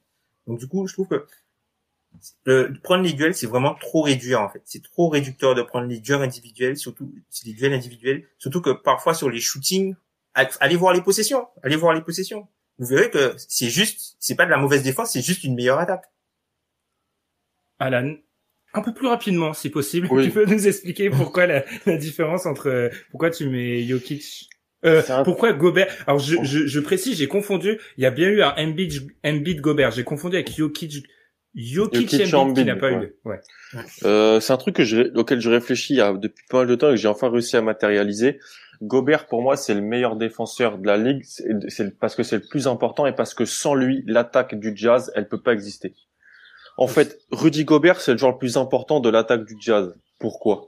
Parce qu'en fait, sans Rudy Gobert en défense, c'est impossible de jouer avec Mitchell, euh, Royce O'Neal, Mike Conley, Bogdan Bogdanovic. Donc avec quatre shooters, c'est virtuellement impossible. Donc c'est-à-dire que Gobert, il a la tâche la plus compliquée, c'est-à-dire qu'il doit jouer avec quatre petits, quatre joueurs qui sont là, qui sont, bah, qui se font battre sur le premier pas, qui sont euh, pas des bons défenseurs sur l'homme, peut-être bien des meilleurs défenseurs avec leur tête, mais lui, il doit rattraper toute cette brèche-là. Et, pour, et donc, c'est le genre le plus important de la défense parce qu'il doit rattraper ça, et c'est le genre le plus important de l'attaque parce qu'en fait, s'il est pas là, ces quatre joueurs-là peuvent pas jouer ensemble. C'est impossible. Donc, il faut mettre Favors. Donc, il faut, donc, tu, ou tu devrais être Derek Favors, exactement. Donc, en fait, pour moi, il est le plus important, c'est le, c'est le joueur le plus important du jazz. Il faut pas faire comme si non plus, ok, il s'est fait marcher, mais comme l'a dit Tom, il y a des shoots qui sont indéfendables sur Jokic. Quand Ben Simmons arrive lancé avec du pick and roll qu'il en met 40, mais c'est impossible à stopper. Qui stoppe ça?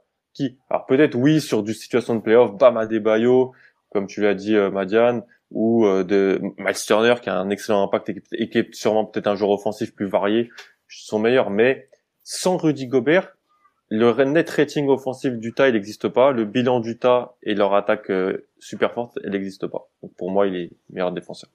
Madiane, je t'ai vu trépigner pendant cinq minutes. non, mais parce que je, je, vois souvent ces remarques passer et en fait, c'est des remarques que, que, je peux comprendre, mais en fait, pour moi, Rudy Gobert est le meilleur défenseur de cette ligue, mais pas en individuel sur un pivot. C'est pas c'est pas ça qui m'intéresse chez Rudy Gobert. Alors oui, c'est intéressant, oui, ça arrivera en individuel sur un pivot, il défendra très bien. Mais là où j'adore, c'est quand il faut compenser les drives et tous ces joueurs extérieurs qui se sont fait battre euh, sur le premier pas, comme l'a dit euh, Alan, et la modification des tirs qui en découlent font que tous les types en face sont moins efficaces. Alors peut-être pas le pivot, Jokic pourra lui faire la chanson, Embiid lui fera la chanson, mais en vrai, et quant à ces deux, quant à ces deux mecs-là, enfin tu tu défends pas faut, faut être irréaliste. Et moi, par exemple, Ben Simmons qui est en deux, enfin, quand Kyrie Irving lui fait la chanson, bah ouais, mais c'est Kyrie Irving. Il va te faire la chanson, évidemment. Enfin, il y a un moment, euh, il y a un moment où tu fais quoi? Donc euh, oui, il va, il va jamais, enfin ça s'arrête pas ce genre de joueur. Donc oui, évidemment, c'est impressionnant, c'est sur du match-up individuel, c'est peut-être pas là où Rudy Gobert apporte le plus, mais so what? Le Jazz est la deuxième meilleure défense de la NBA. Et franchement, le matériel, c'est Rudy Gobert et, et c'est tout. Je vais répondre, je vais faire plus court. Ça, c'est des considérations qui rentrent pour moi en question quand on va parler du DH20. Alors là, oui, te faire marcher dessus par tous les ah mecs ça... Euh. contre qui sont qui sont forts contre toi, ça sera un problème. Là, dans un dans le contexte d'un d'un trophée comme celui de défenseur de l'année, je, je pense moi. Euh, on a un peu eu le débat Ben Simmons. Euh, on a eu, je crois, il y a eu du Giannis, si je me trompe pas. On a beaucoup parlé de Giannis. Euh, Qu'est-ce que vous avez d'autre à dire sur euh, le défenseur de l'année? En fait, là, c'est moi qui me suis un peu démarqué avec mon Miles Turner, j'ai l'impression. Non, c'est un, un, bon pic. Hein. On aurait pu même considérer, je pense, Bam, euh, Bam Adebayo, qui, qui est probablement, on va voir après euh, comment Anthony Davis va revenir, mais qui est probablement cette, cette année euh, le meilleur intérieur sur la défense des Switch ça, il fait peur hein, vraiment quand il doit mm. switcher sur sur un petit, il fait peur. Donc c'est les gars qu'on peut mentionner. Et puis comme tu dis, Miles Turner, il a vraiment évolué euh, cette saison en étant euh, le, le, protecteur de cercle ultime, surtout quand tu joues à côté de Sabonis. Quoi.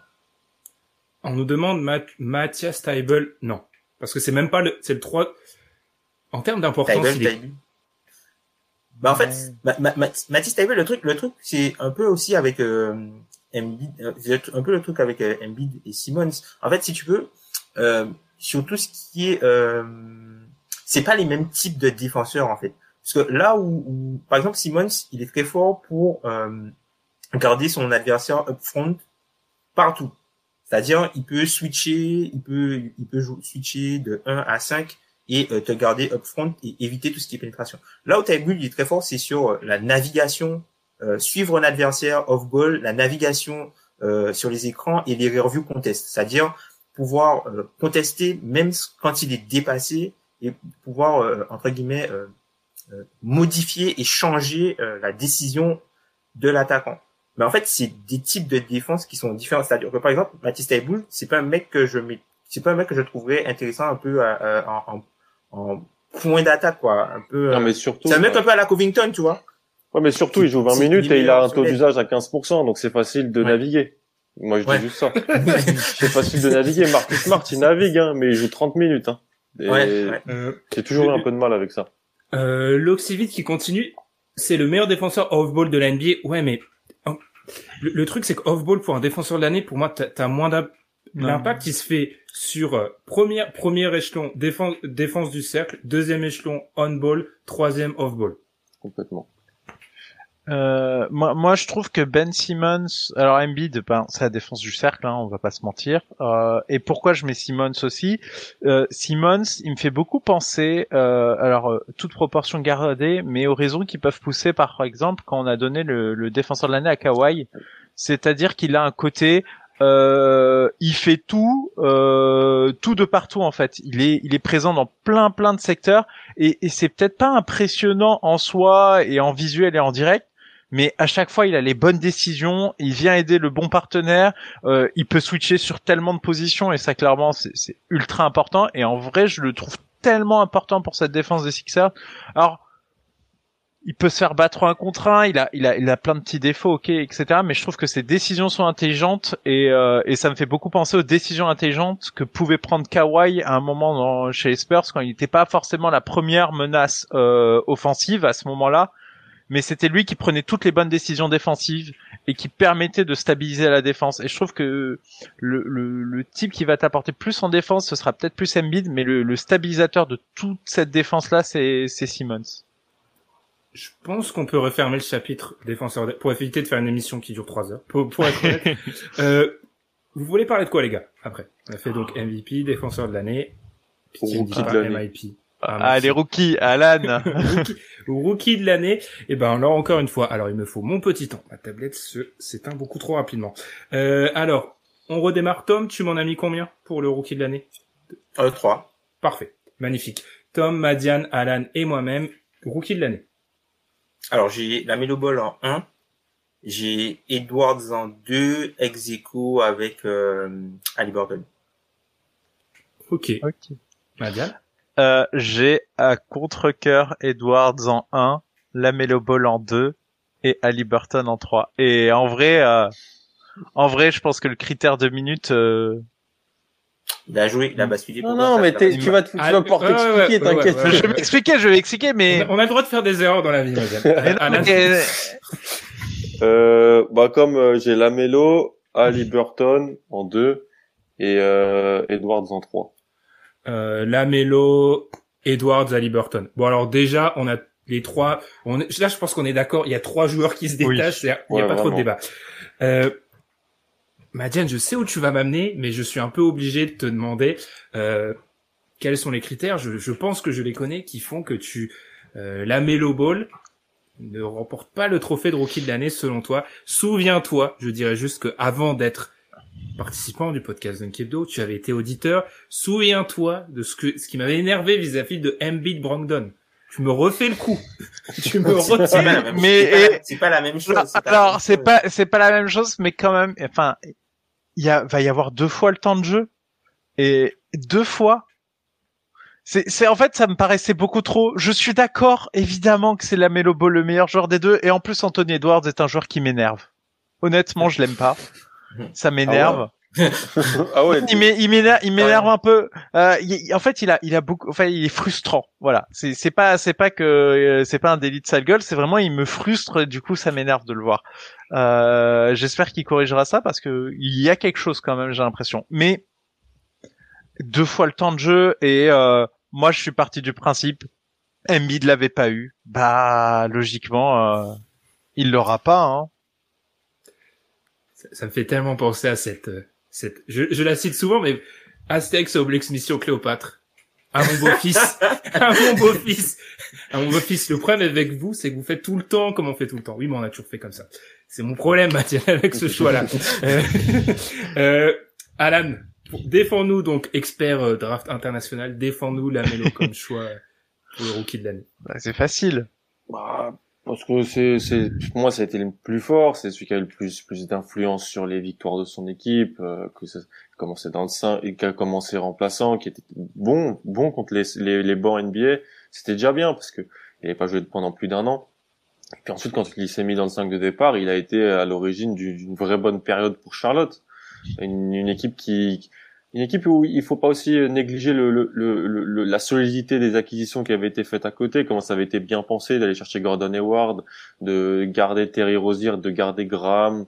Euh, le ball, il a, moi je trouve vraiment bien participé à remettre bien en place en attaque euh, Miles Bridges, à vraiment bien développer PJ Washington sur des, des séquences offensives. Euh, puis il a mis dedans, je suis désolé, il a mis dedans un dans mmh. un, le shoot était la question autour de lui. C'est toujours une question parce que l'échantillon est pas ouf, mais il l'a mis dedans, il allait sur la ligne.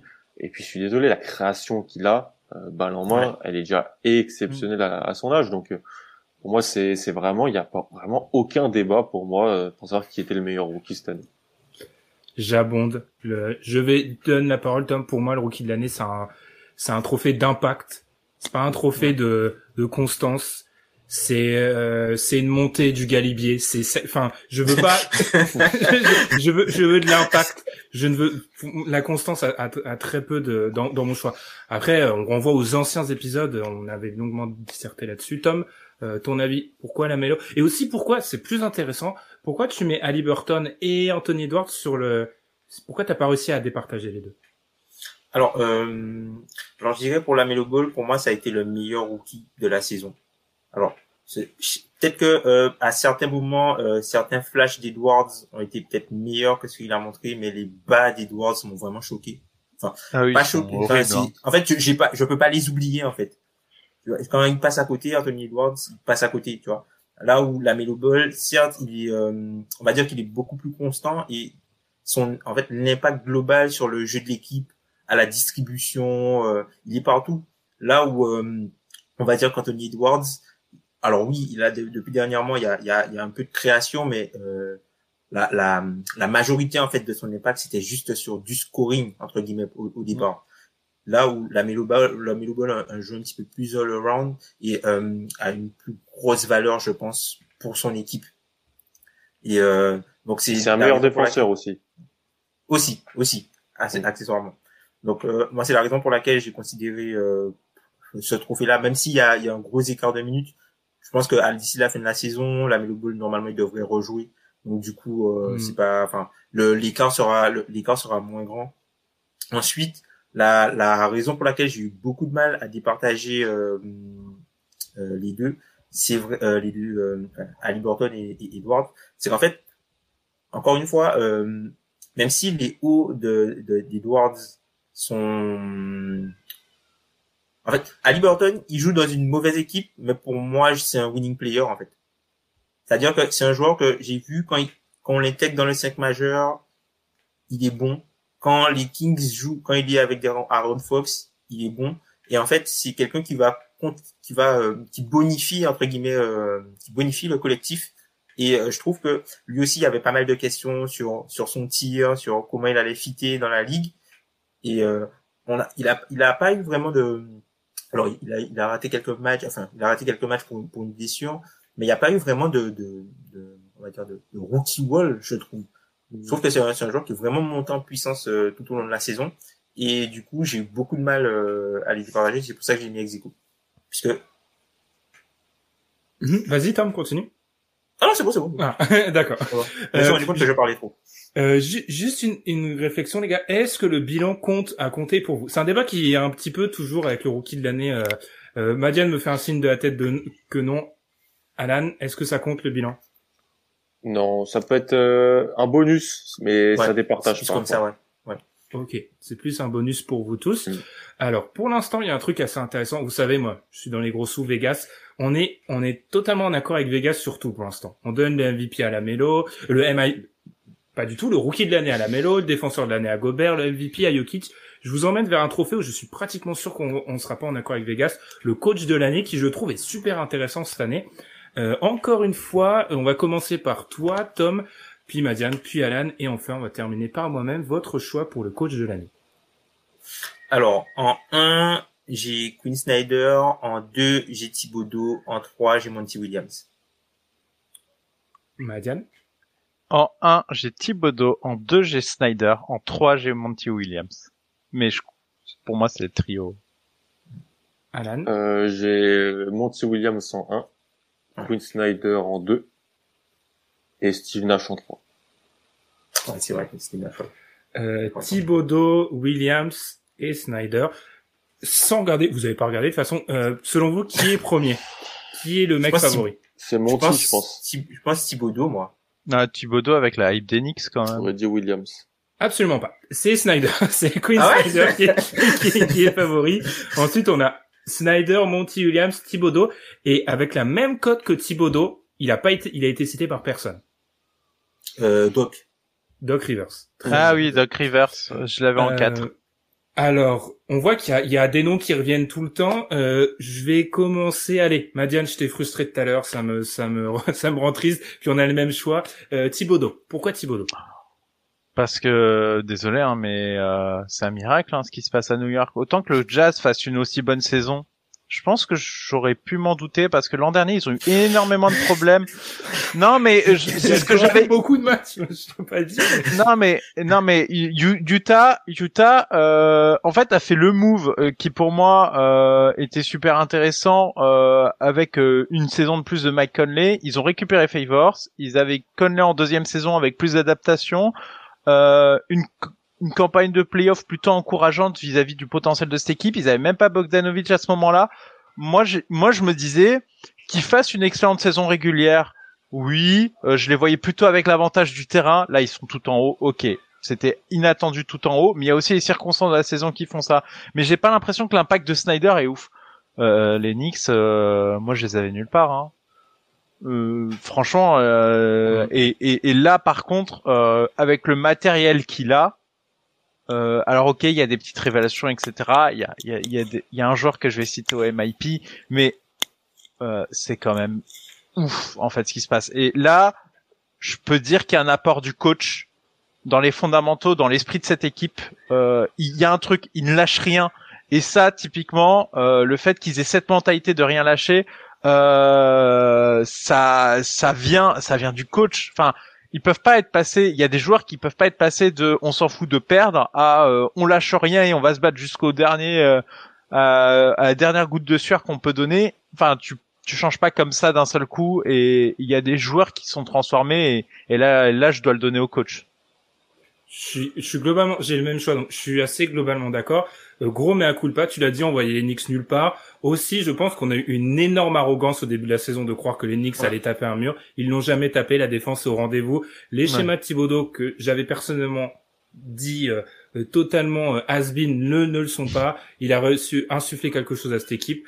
Et c'est c'est incroyable. Constant nous dit Tibbs en 1. Ce qu'il fait aux Knicks, c'est au-dessus de la régularité de Snyder ou du coaching de Monty Williams. Merci Chris Paul pour le coaching. Et j'avoue que le facteur déterminant pour pas mettre Monty Williams, pour moi, ça a été Chris Paul parce que je me suis dit, il nous a déjà fait le coup, en fait. donc, c'est pour ouais. ça.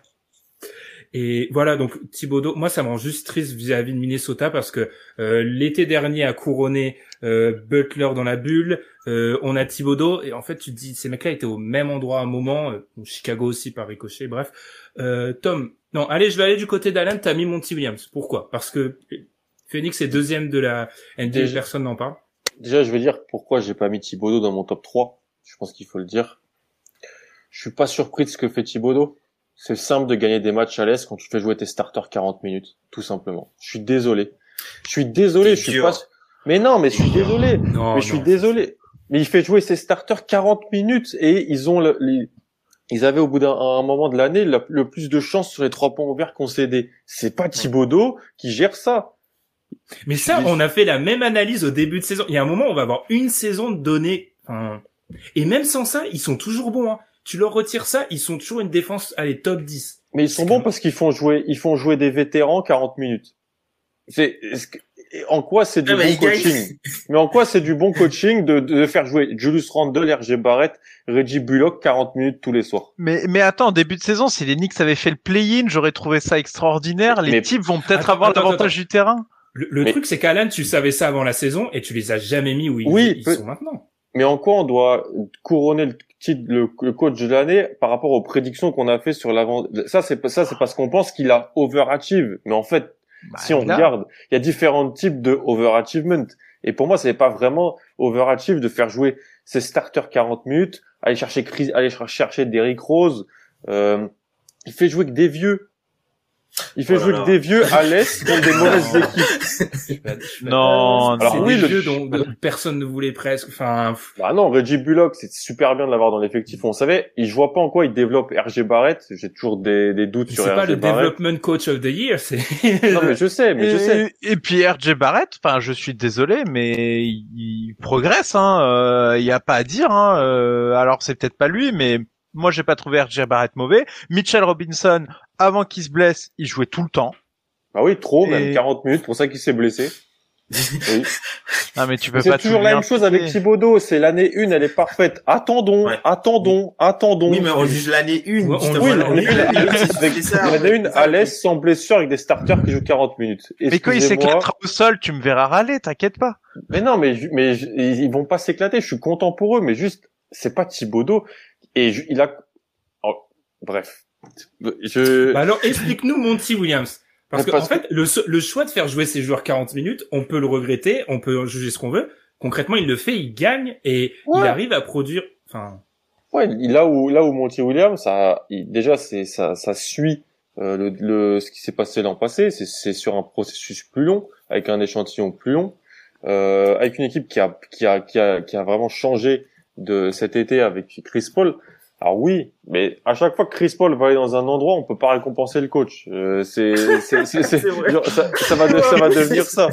Genre à chaque fois qu'il est quelque part, on peut pas dire OK, Chris Paul il est trop fort, mais au bout d'un moment les minutes sans Chris Paul elles sont positives du côté de du côté de Phoenix. Euh, Il y a un développement un peu plus all-around de Devin Booker que j'aime bien. Je trouve qu'il est créatif dans ses dans ses line-up. Il a relancé des joueurs sur le banc qui, qui, qui je pensais qu'il avait pas d'avenir en NBA. Saric, Cameron Payne, euh, Javon Carter. Il arrive à, à, à en tirer des choses intéressantes à l'ouest en étant tout en haut. Je trouve que c'est plus fort que ce que fait Thibodeau tout simplement. Thibodeau, il est Thibodeau, il est il est quoi quatrième, cinquième, cinquième à l'est, à égalité avec Atlanta et Boston. Des équipes qui ont eu des blessures tout le temps, lui il a pas eu de blessures. Alors il fait jouer ses starters Ouais, 40 mais tu pas au même endroit, Alan, quand même. ouais, c'est ça, tu pars, tu t'es qu'à posteriori, en fait. Si on te dit, attends, si on te dit, on te présente la saison et on te dit, malgré les, alors les Knicks vont être globalement en bonne santé, ils sont quatrième à l'Est, t'y crois pas une seconde. Non, mais en fait, ils sont à un match d'être septième. Donc moi, euh, au bout d'un moment, le quatrième, c'est aujourd'hui. On fait l'épisode dans une semaine. S'ils perdent trois fois, ils, ils sont plein. Je trouve ça d'une d'une dureté assez incroyable. Alors, on a pas mal de commentaires vis-à-vis de ça. Euh, Constant qui dit prendre une équipe avec Bullock, Randall, Barrett, Payton et en faire la quasi meilleure défense de la ligue en jouant avec la pace c'est chanceux. C'est du Mais- co- Mais non, mais c'est pas possible. Et ensuite, Fabrice qui nous dit, et là, je pense que c'est, ça tape bien. Alan, tu pensais vraiment que en début de saison, RJ Barrett pouvait jouer 30 ou 40 minutes en tant que deuxième option dans une équipe quatrième à l'Est, voire septième dans une semaine, on, on te l'accorde. Non, non, je suis d'accord. Mais je pensais surtout pas que Julius Randle ferait cette saison-là. Et RG Barrett est assez aidé par la saison de Julius Randle. Et question, est-ce que faire de l'héliocentrisme en handle, c'est pas, de, ça doit pas être attribué un peu à, à Ça, oui, ça, je suis d'accord, je suis d'accord. Ça c'est ça c'est incroyable là Je quand suis même. d'accord. Tom, tu fais qu'acquiescer, je dois te donner la parole. Que penses-tu de tout ce débat? Là, ça a explosé, on n'est plus dans le coach de l'année, là. Bah en fait, moi, moi, c'est pour ça, c'est l'une des raisons en fait pour euh, laquelle j'ai Thibodeau en deux et j'ai euh, j'ai Snyder euh, j'ai Snyder devant parce qu'en fait j'ai Snyder devant tout simplement parce qu'en fait la saison du Jazz est historique en fait. Euh, la saison du Jazz elle est historique. C'est pas juste une bonne saison régulière en fait. La saison du Jazz elle est historique, mais vraiment. Euh, les mecs ont euh, les, mecs ont, ont, ont quatre points de net rating d'avance sur Phoenix qui est deuxième de la ligue. Enfin, c'est- ça, n'existe pas. c'est incroyable. C'est c'est vraiment incroyable. Donc du coup, j'ai choisi de récompenser ça. Et euh, la raison pour laquelle j'ai Thibaut de deuxième, c'est par rapport à ce qu'Alan a dit, c'est qu'en fait, ils peuvent se retrouver en play-in à la fin de la saison. Et si on prend à la fin de la saison, vu qu'ils ont l'un des calendriers les plus durs jusqu'à la fin de la saison, je pense que ce sera moins joli. En fait, le storytelling autour de la candidature de Thibaudot, ce sera moins joli s'ils fi- s'ils finissent genre huitième avec les. Oui, mentionne aussi qu'ils ont un des calendriers plus simple sur le, ce qui se fait là. Oui, pour l'instant, oui. Pour l'instant. Pour l'instant. Et c'est pour ça que je trouve que le, le- euh, en vrai, euh, ce que Thibodeau a fait avec cette équipe-là, c'est incroyable parce que en gros, il a exactement, il, il a, il a quasiment les mêmes joueurs que l'an dernier. Je peux poser une quasiment- question. Est-ce que c'est pas juste qu'ils avaient des coachs complètement éclatés au sol depuis 10 ans? Ouais, mais en fait, aussi- tu, tout ton jugement se base sur des trucs qui sont impossibles à prouver, en fait, depuis le Bah, début. si. Non, mais Ah non, on peut le prouver, on peut le prouver quand les coachs étaient Non, pas non, non. Mais c'est en fait, genre, qui te dit, qui te dit que si tu mets un de ces coachs-là éclaté, enfin, Euh, moi, sur les coachs, je ferai toujours attention. Euh, moi, moi, je repense à Frank Vogel. Il quitte Indiana. C'est Ben, il va à Orlando. ouais. un coach correct, on va dire. À partir d'Orlando, on, on pense tous que il est éclaté au sol. Et quand tu le vois revenir là, tu te dis bon, c'est ok, il a LeBron et Eddie, mais il a quand même fait des choses très bien dans, dans cette Non, mais équipe. Tisdale, il va pas revenir. Mais tout, mais tout le monde sait que Thibodeau est un, est un bon coach. Tout le monde sait que Thibodeau est un non, bon je coach. dois Un él- ressortir les, les bancs Non. quand il arrive. Non, là, faut être, faut être. Non, non, non, je- non, je- non, c'est je- pas je ça, me c'est un coach je me rappelle d'un j'avais enregistré avec le Fretchings podcast que je salue à l'arrivée et je dis que c'était une bonne signature et que c'était un élévateur de plancher pour les Knicks. Voilà, c'est ça. qu'il leur fallait totalement. Juste, ils ont pas de plafond. Ils, ils vont nulle part, les Knicks, cette année. Ils vont pas de personne en playoff. Ouais, mais c'est pas le débat de coach. C'est pas grave. on Je verra. Mais donc, pour moi, il a apporté vrai. Il, a- c'est quoi la plus-value de Thibodeau à part, mais si on me dit que c'est d'avoir mis du sérieux aux Knicks, mais on est sérieux, on est dans ce débat-là. Le meilleur coach, il a mis du sérieux dans une franchise. Non, en ça, c'est pas, c'est pas, c'est pas ils sont pas sérieux. les joueurs, les joueurs ont, les joueurs ont changé, les joueurs ont, ont changé d'attitude sur le Non, terrain. plus. Il y a, il y a, Non, mais, mais non, non, c'est- non, non, même- il joue franchement, mieux, il joue mieux, les Knicks, il joue hein, mieux, l'an- ouais. dernier, je regardais souvent les Knicks. Je sais pas ce qui m'a pris. Euh, vraiment, c'était c'était donc t'as eu un- eu élévateur de plancher. T'as un joueur. Mais qui- non, mais t'as beau les avoir mis ser- 40 minutes, ils étaient nuls. Ils jouaient 30 minutes, ils étaient nuls. Mais non, c'est pas vrai. Il voulait, il voulait être Non, nul pour ils, avoir ils étaient éclatants. Il y, a, il y a des joueurs, je suis désolé, il y avait des choix offensifs, des, des choses que faisaient certains joueurs avec la balle en main. Ils ces étaient sol. Non mais prends ton passe, va à l'an dernier, regarde les mêmes joueurs et regarde ce qu'ils font et regarde ce qu'ils font cette année. Mais C'est Knox, il même joue chose. plus. Dennis Smith, il joue plus. Il est plus là. Euh, Franck joue Mais il pas. joue- Oui mais il jouait déjà pas Franck, Dennis Smith, euh, Il c'était y a un que Barrett épiphénomène. qui joue des, des jeunes. Il y a que Barrett. Et en même temps, c'est bien. Ils veulent gagner. S'ils veulent gagner, c'est super bien. Et c'est juste, je trouve pas que c'est c'est un taf exceptionnel. Je trouve que c'est un élévateur plancher qui a mis du sérieux dans Ah, cette franchise. Ah non. Le truc, c'est que si la solution miracle c'était faire jouer 40 minutes les vétérans, tout le monde le ferait. Enfin, je veux Non, dire, parce a- qu'il voulait être nul et développer les jeunes. Sauf que Thibodeau, il veut pas faire ça. Il veut être là pour gagner. Et il a raison. Il a échangé. Il a été tradé pour Derrick Rose. oui. Ouais, mais c'est Dennis Smith qui l'a. Alors qu'il a... Ouais, Mais non, pas- mais, mais non, mais vous, mais vous comprenez très bien que trader pour Dennis, trader pour Derrick Rose quand t'as Dennis Smith et Franck, c'est dire, c'est dire tose au développement des jeunes. Mais gagner rien développé avec ces deux joueurs. Ça, c'est des choix de GM. Nous, on parle, on est au coach de l'année. Et ben, lui, il applique ce que lui demande son GM, gagner des matchs oui, cette année. Mais en quoi ouais, ça devrait ben, être il l'a pénalisé, du coup. Mais parce que c'est, pour, pour moi, c'est, c'est pas un truc de, de fou, ce qu'il fait. C'est pas ouf. Les Knicks sont- Ah, t'es- moi je te trouve dur quand même. Mais c'est Bah, Je comprends, je comprends, mais je, te- je comprends, mais je te trouve, je te trouve super dur euh, pour le coup. Là où par un exemple, truc intéressant, c'est pas aussi simple d'élever un plancher, c'est pas sous-estimé. Euh, Regarde avec euh, Macmillan par exemple. Macmillan avant quand il À a. Indiana? Non, euh, à Atlanta. Mais il a, il a C'est- élevé oui, c'est un le coach plancher plan, c'est un coach. d'Atlanta. Voilà, mais c'est, mais voilà, c'est ça. Là où euh, et quand tu vois Indiana, ils ont pris un coach euh, Avec beaucoup plus de blessures et de turnover que ce qui se passe au Ah oui. Knicks. hein. Oui, je suis d'accord avec toi, mais du coup, l'élévation de planche. En fait, le truc c'est que Thibodeau, on est d'accord que c'est pas le coach qui va t'emmener au titre, c'est le coach qui va t'emmener à un niveau décent. C'est ce qu'il a Voilà. fait cette année, mais c'était pas gagné, tu vois. C'était pas Mais gagné non, mais d'être- c'était pas impossible. On a, on, on a, Oui. c'était pas impossible. Dans une Entre- conférence Est moribonde. Dans, dans une division où en plus euh, euh, Toronto commence à décider de perdre des matchs à, à gogo. Constant qui dit bientôt Alan, il va dire, je cite, donnez-moi les Knicks, je vais faire le même bilan de Tibbs. Mais non, parce que moi, ce que je veux, c'est perdre des matchs. Si je suis eux. Ah, mais ça, c'est une réflexion de GM, pas de coach. Je sais, mais il y a toujours un Et- lien entre et- les deux. Et, et euh, podcast sur euh, les grands marchés, etc. C'est c'est pas forcément. Et en plus, c'est très est bien. recommandé. Ils, ils, ils vont se mettre, c'est un bon marché, donc ils se remettent du sérieux. Ça peut potentiellement les aider à tirer ce qu'ils veulent. Thibodeau applique ce que lui demande son GM et son proprio, rehausse le niveau de la franchise, rend la plus, et ça peut la rendre plus attractive. On l'a vu sur certains autres trucs. Je dis juste que faire jouer tes quatre meilleurs joueurs 40 minutes et avoir de la, avoir une des, des pourcentages à trois points contre toi sur les tirs ouverts chanceux, pour moi, je suis désolé, je dois le mettre en tête. Mais bien sûr qu'il est, qu'il- c'est un très bon coach. Bien sûr, et que Minnesota, c'est ça s'est pas mal passé à cause de lui, on sait très bien. Il faut savoir, on m'a toujours dit un moment, Benjamin, il faut savoir euh, concéder que tu ne seras pas d'accord avec euh, la personne en face de toi. On va to concéder et on va on va continuer parce qu'on prend beaucoup de temps. Alors on a déjà fait défenseur de l'année, coach de l'année, MVP, euh, rookie de l'année. Qu'est-ce que vous voulez faire? Sixième homme. Je vous avoue que sixième homme, moi j'ai laissé le truc blanc parce que là il nous reste Ah. les deux trophées qui m'intéressent le moins. Le bah, sixième, homme. sixième homme, c'est facile. Ah, Clarkson. Je sais pas.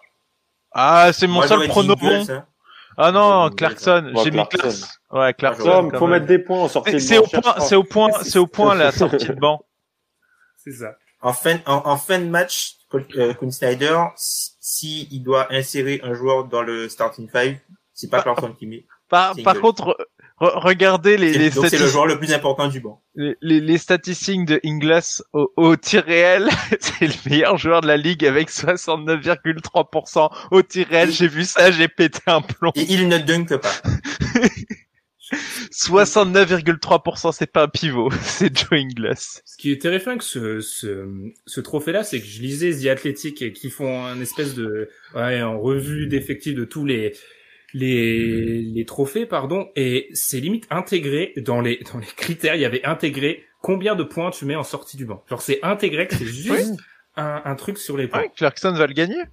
Hmm, Je pense que je Pour pense moi, c'est Ingles parce que c'est le joueur le plus important du Jazz qui sort du banc.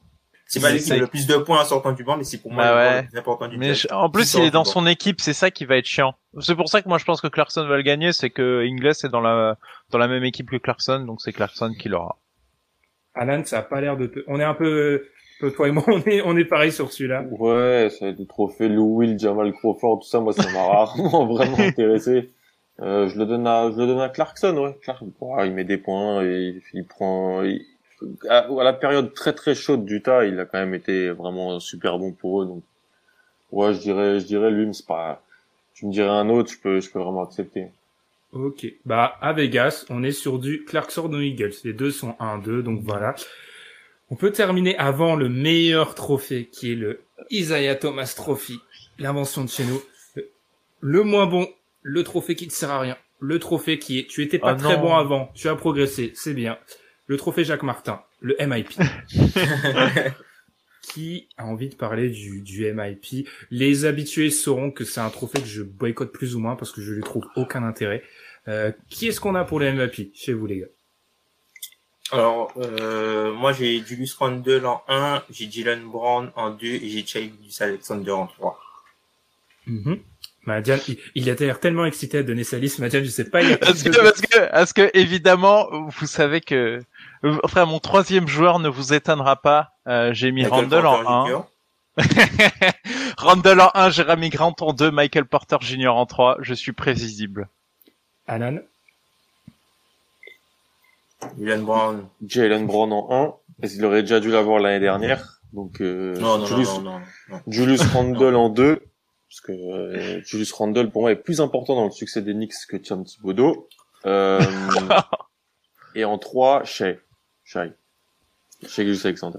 Hmm, alors vu que pour voilà pour être un peu classe, je vais être obligé de le faire. Alors m'inspirant de vos choix, je dirais un, je dirais un Brown. J'ai beaucoup trop regardé les Celtics. Un Brown, deux Randall et trois Grant. J'aime très bien Grant parce que alors c'est peut-être une question de costume qui a pris de l'importance, mais qui aurait pu anticiper ça? Grave, grave. Très peu de personnes, je pense. Euh, Ouais. Qui a envie de parler sur ce trophée du MIP Ça se presse pas. hein. Il y a- non, non, mais en fait, il y a pas, je pense, que- je pense qu'il y aura pas, je pense qu'il y aura pas tellement de débat. Je pense que Randall va le gagner puisque Ouais. on est passé d'un joueur euh, qui était euh, avant tout, qui était à son arrivée à New York euh, plutôt talent dépendant, à un joueur qui a fait une saison en tant que joueur un peu héliocentré l'an dernier, et ça se passait pas très bien, à un joueur qui euh, est un joueur héliocentré désormais, autour de, de, de, de quel le jeu est, est construit, qui produit, qui défend quand même un peu, faut, ça faut le, faut, faut le noter, Oui, il qui défend, quand même un peu, et qui défend quand même un peu, et qui, euh, voilà, enfin, il y a, enfin, il y a, il y a du, il y a du déchet en moins, même si euh, les statistiques euh, sont pas forcément très très affolantes par rapport à les statistiques brutes sont pas forcément très très affolantes par rapport à ce qu'il avait déjà fait avant, notamment euh, notamment euh, sa dernière saison aux Pelicans, avant qu'il signe euh, Voilà, allez. au Knicks. Mais enfin voilà, c'est un joueur, euh, c'est un joueur héliocentré très très fort. Ce qu'il fait cette saison, j'aurais jamais pu penser qu'une équipe euh, arriverait à être viable avec Julius Randle en meneur de jeu? En gros, Elle n'est pas viable, hein. Elle est 19e rating de la, de la, de la Ligue, hein. Mais c'est Oui, monsieur. Oui, Tu- monsieur. on sait que t'as cherché les stats sur ton téléphone. Arrête de nous. Donc c'est pour ça, c'est pour ça que je, je le mettrai là parce que limite, euh, voilà, enfin, il est All-Star cette saison, euh, donc euh, limite, je pense que c'est lui qui, qui gagnera le trophée par rapport euh, à tout ce qu'il y a euh, au Knicks et tout ça, puisque c'est quelque chose qui n'est pas attendu. Jalen Brown, je l'ai entendu puisque le, la progression entre la l'an dernier et cette saison, en fait, je pense que le changement de statut, Jalen Brown, c'est limite, c'est limite, tu vois, Tatum Brown, c'est vraiment, c'est plus un 2, c'est un A, un C. Tu vois, pour moi. hein.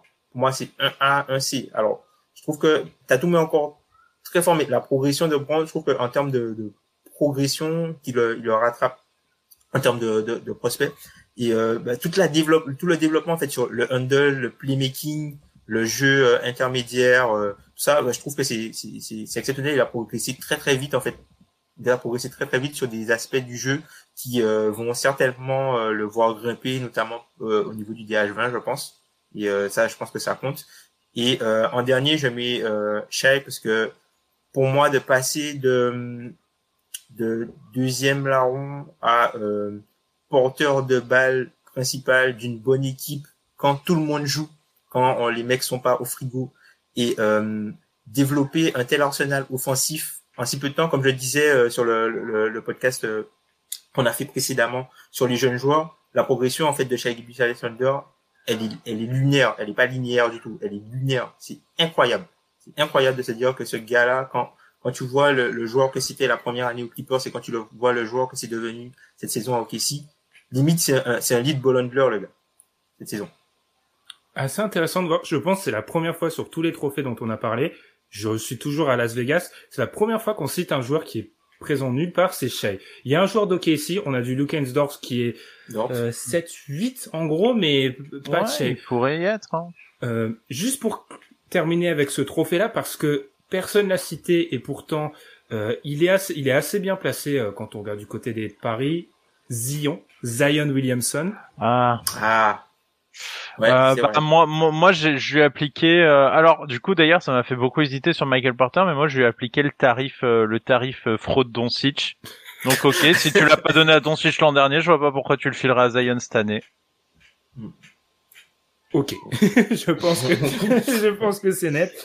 Surtout qu'on a euh, du point de Zion cette saison. hein. Attention, c'est des choses, c'est quelque chose qu'on n'avait pas quand même l'an dernier. Non, non, mais c'est- c'est c'est très bien sa progression, mais si tu l'as pas filé à Doncic l'an dernier, moi, je, j'ai- j'ai- je suis parti du principe, ok, c'est hors de conversation à jamais. Mais j'ai fraudé sur reste, Michael on reste Porter. du bon côté, on reste du bon côté de l'histoire, Madiane. c'est ça. Euh, on va terminer. Constant qui nous dit si Shai joue toute la saison, il est très honnêtement dans le top 3. Par contre, s'il joue toute la saison, vous n'êtes pas dans le top 3 de la draft. C'est ça. C'est exactement, c'est ça. c'est le problème. Euh, supporter de Détroit, je ne suis pas certain que Jeremy Grant soit intrinsèquement meilleur cette saison que l'an dernier.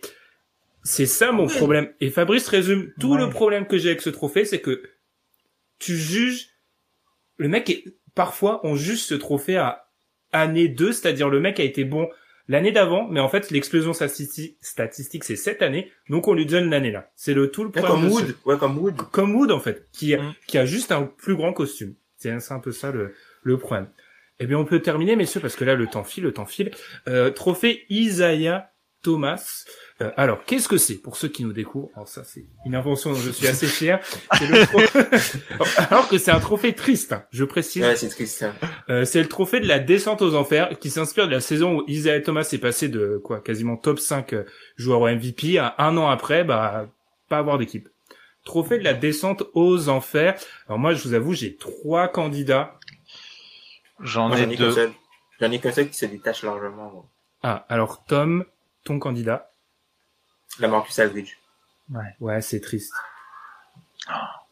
Moi je, je, je peux bah vas-y Madiane avec ton ton autre candidat.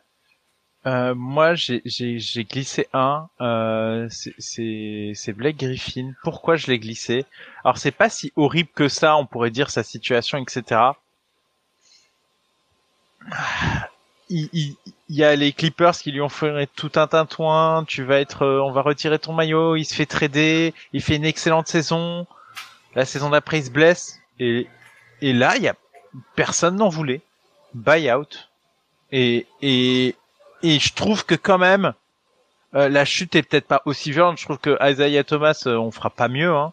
C'est Euh, c'est c'est c'est très haut, c'est très haut ce qui s'est passé. Mais ah putain, Blake Griffin quand même, c'est un sacré joueur et Après c'est bien pas tellement sur la saison tu vois. c'est c'est oui. Mais pour moi, il, pour moi le fait de te faire buyout, c'est en fait comme il se fait buyout cette saison, oui, on le sentait venir. Ça ça lui pendait au nez. Mais là, c'est cette saison où il se fait buyout et fais, hmm. Moi, pour moi, c'est même l'inverse parce que je, je trouve qu'il a fait un sacré numéro. Euh, qui s'attendait à voir Blake Griffin aussi fort que ça actuellement là? Enfin, alors il est C'était- pas, C'était c'était prédictible quand même. il est pas incroyable, mais je trouve que euh, moi, je, je lui donnerais pas. Mo- Moi, j'avais la Marcus Aldridge, c'est triste limite. J'ai pas envie d'en parler, Ouais. c'est triste de lui donner. Ouais. Ouais, Euh, j'ai, alors je sais pas s'il rentre. mais J'ai Stephen Silas qui devait quand même coacher deux anciens MVP et Ouais, qui, se retrouve, qui se retrouve. Kevin Porter Jr. en première option. C'est quand même. Ouais, mais c'est vachement bien. Kevin Porter Jr. Alan, il sera d'accord avec moi. Je suis surpris, les gars. Euh, ce joueur était titulaire pendant 40 matchs la saison dernière. Là, pour moi, Ouais. il rejouera plus jamais en NBA. C'est Meyers Leonard, quand même, qui est quand même un candidat qui mérite, il Ah. mérite d'être là. Ah Ouais. oui, c'est vrai. C'est vrai. Il l'a Il cherché- C'est vrai Pour le qu'il l'a hors-terrain. cherché en plus, quoi. Il mérite d'être là, quand même. Ouais, ouais. Donc, Ouais, c'est même pas sûr qu'il retrouve un contrat l'an prochain. Hein. Ah, mais pour moi, après Non, ce qu'il a fait sur Twitch, il est, pour moi, Non, non. Ouais, c'est fini. Ouais, c'est C'est fini. fini. Il est mort, je pense. Non, C'est c'est vrai, fini. effectivement, c'est un beau, ouais, c'est un beau candidat. C'est vrai, c'est, vrai que c'est un bon candidat. Mm. Mais tu vois, après, il est pas, il était pas si haut, hein. Ouais, c'est ça. En fait, il est descendu de plus bas. Mais lui, euh, il est quand même descendu, il est quand même descendu, hein. Parce que il y a, il y a le malheureux, il y a le, là, il y a le tout, en fait. Il joue pas, il est blessé, il a plus de contrat, et en plus, il fait, il y a les phrases extra-sportives. Ouais. C'est un espèce de paquet cadeau. Après, après, malheureusement, malheureusement, il est battu par la Marcus Aldridge et je suis, enfin, je, Mm. j'avais- on en a discuté en off. on- Enfin, j'avais pas envie de le mettre, la Marcus, mais, mais d'un côté, faut en parler positivement. Quel joueur, quoi, la Marcus Aldridge. Alors, ok, euh, ça m'a énervé comment jouaient les Spurs ces dernières saisons, mais faut reconnaître, enfin, c'est, est-ce, est-ce qu'on va voir ça, un mec, un mec, genre, il tirait au-dessus de son épaule, il faisait tout le temps le même move, mais c'était, c'était inarrêtable. Mais c'est, c'est un, un joueur comme ça, inarrêtable sur un, sur un vieux tir dégueulasse en deux points longs. Enfin, c'est plus moderne, mais, mais c'est, enfin, faut reconnaître que le mec avait son arme. Et pour moi, enfin, il y a, c'est une espèce de signature. Je pense pas que quelqu'un refera ça, euh, dans sa carrière et je trouve ça, je trouve ça dingue. C'est, c'est triste que ça s'arrête comme ça, mais, mais, mais quel bon joueur ce fut. Pour terminer rapidement le live, les gars, quelques suggestions. Kevin Love, donc c'est, Moi, j'en ai un, moi, que vous avez pas mentionné. vas-y. Ah, Non. Mais c'est parce que ça fait quelques années que je trouve que c'est horrible, c'est Paul Millsap. Ah. Je pensais que t'allais partir sur, euh, sur, euh, Jean Drummond. Oh non, mais ça, on sait que très bien que c'est fini, ça. On sait très bien que c'est fini. Ouais, Est-ce, qu'il, est-ce qu'il a plus que le minimum l'an prochain, Drummond? Drummond n'est plus top 25 pivot, donc euh, Eh, Mais est-ce qu'il a plus que le minimum? Euh... Ça dépend du parcours des Lakers en playoff. Mais même, Ouais, oui, il y a ça aussi, c'est vrai. Non, il a raison. Il a Mais raison. même- Les équipes qui, bon. t'as des proprios, ils regardent les playoffs. hein. Dwight Non, Howard, mais- les gars, mais Dwight si- Howard, si- il est pas bon. hein. Il a- D- Dwight Howard, il, il, a gratté une mid? Non, non, non, Euh, mais, mais il doit être... Non.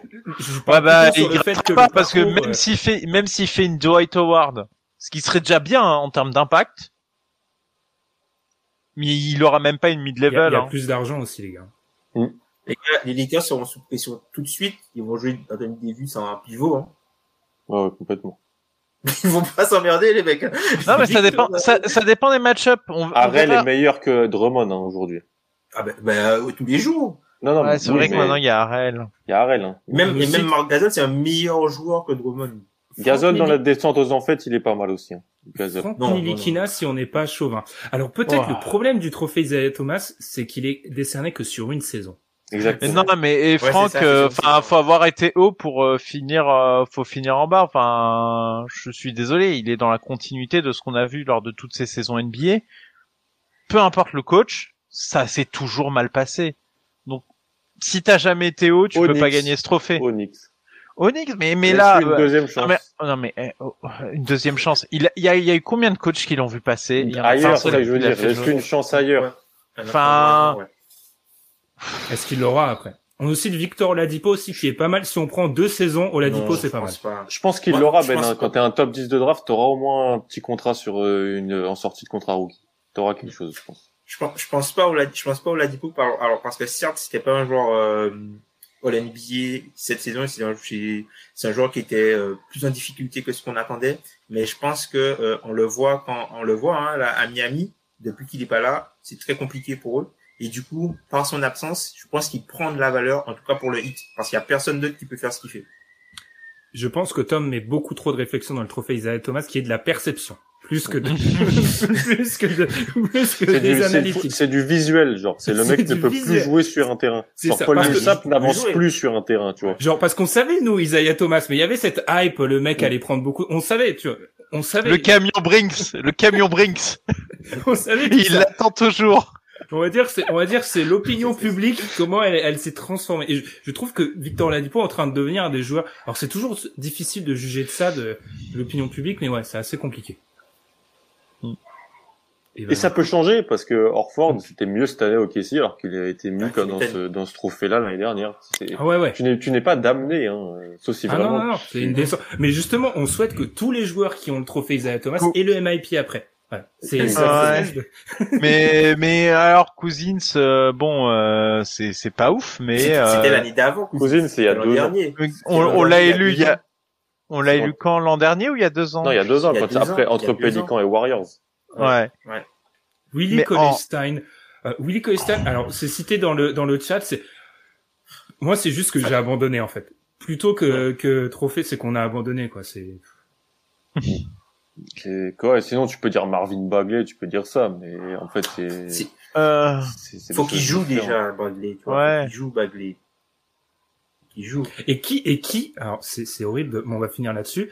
Qui sont selon selon vous les prochains candidats? C'est-à-dire pour moi, pour être un candidat actuellement, c'est qu'il faut que la vision actuelle du joueur soit un petit peu déconnectée de la réalité. Et John du coup, Wall la peut l'être.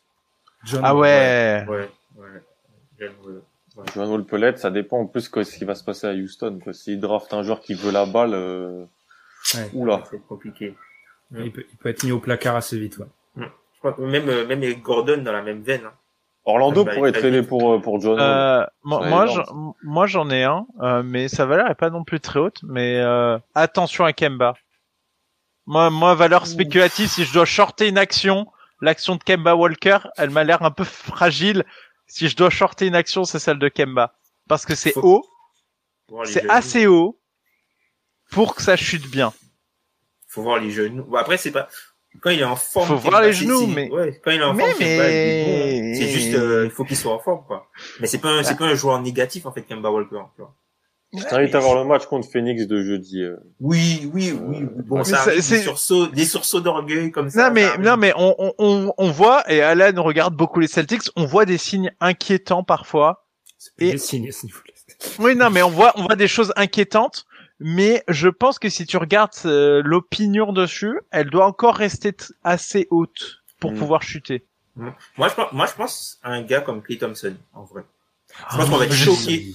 Je pense Ah non, je, si- non, je si- prie, je prie là, non, s'il te plaît, Tom, non. Je pense qu'il y a des chances qu'ils reviennent pas. euh, Parce que quand on fait le, le DH20, il y a des gens qui sous-entendent Clay Thompson. C'est-à-dire qu'en gros, c'est alors c'est c'est pas un, c'est pas un sondage d'opinion, mais c'est l'idée qu'en gros, pour certaines personnes, il est candidat à ça, alors qu'on l'aura pas vu pendant. euh, Deux ans.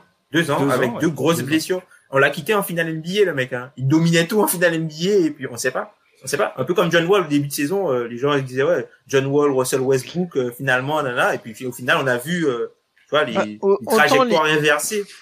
Les, les- les ligaments croisés, c'était pas ce qui m'inquiétait à l'époque, autant Ah, le tendon d'Achille, ça me fait peur. Alors plusieurs choses. Alors un certain Pierre Bocon nous dit John Wall meilleur que Russ. Les Rockets ont gagné le trade. Je pense qu'on est un petit peu dans. J'avoue que John Wall, ça peut être marrant. Qui nous dit ensuite la fraude Montrezarel bientôt et Will. Ah, Montrezarel, il peut faire des playoffs dégueulasses et, euh, et avoir sa cote qui explose vers le bas. Je pense que les playoffs vont faire très mal à Montrezarel. Et alors, pour une raison qui m'échappe, un certain Adrien qui a commenté, mais alors YouTube a bloqué ce commentaire, je sais pas pourquoi, Marganet, Marcanet doit faire gaffe à son cul aussi. C'est peut-être le, le- le Là, dernier mot. ça. Ma, ma, Mark Cannon, euh, s'il est encore aux Bulls euh, à, à disons à la, au début de la saison prochaine, je serais très étonné. Mais je pense que la valeur, elle aura déjà, déjà baissé. Je vais devoir, je vais devoir sortir un petit paragraphe où j'explique l'esprit de ce, ce trophée saumon. Oui. Parce que moi, c'est vraiment la chute euh, entre genre euh, août et mai de l'année d'après. Et même Bledsoe, hein. Parce que Bledsoe, il est sur Ah. une porte très, dé- très glissant. Ah ouais. Ah, il glisse ça. C'est un beau toboggan, Bledsoe, là. Ok les gars. Eh bien, on aura bientôt fait deux heures de live. Euh, alors, Bien. on n'a visiblement pas eu de problème, donc ça c'est incroyable. On remercie ceux qui nous ont du coup écoutés en live. Euh, vous étiez là, donc merci d'avoir euh, d'avoir été là parce que on- nous on prévient toujours un peu au dernier moment. Merci d'avoir été là. Merci les gars d'avoir participé. On vous invite comme d'habitude bah, à nous suivre sur les réseaux sociaux, euh, Twitter et aussi à nous suivre sur la plateforme où vous écoutez le podcast. On va saluer du coup tous ceux qui nous écoutent d'habitude, qui ont du coup euh, réécouté euh, ces lives. C'est vraiment super. Ces émissions en direct, c'est vraiment le meilleur format. Alors pour être honnête, on adore faire des lives. C'est juste parfois un peu difficile de les mettre en place, mais peut-être que c'est quelque chose qu'on va faire de, de plus en plus. On remercie Process pour ce commentaire. Et puis nous, on va se retrouver la semaine prochaine. Les power rankings de playoffs vont pas tarder à arriver, où là on va devoir se mouiller. Et là on pourra pas revenir six mois après nous dire non mais Thibaudot a fait un mauvais taf parce que tout sera sur les bandes. J'ai pas dit ça. Ça caricature les propos en live. Tout sera sur les tout sera sur les bancs et puis euh, succomber à la monnaie à la money de Twitch nous dit Pierre je suis un vieux moi j'ai découvert Twitch quand les autres m'en ont parlé moi je suis complètement déconnecté hein. c'est c'est c'est une catastrophe. Euh, et du coup bah on vous remercie encore une fois pour avoir été présent sur le live et puis on se dit à la semaine prochaine salut Tchuss. Salut. Salut.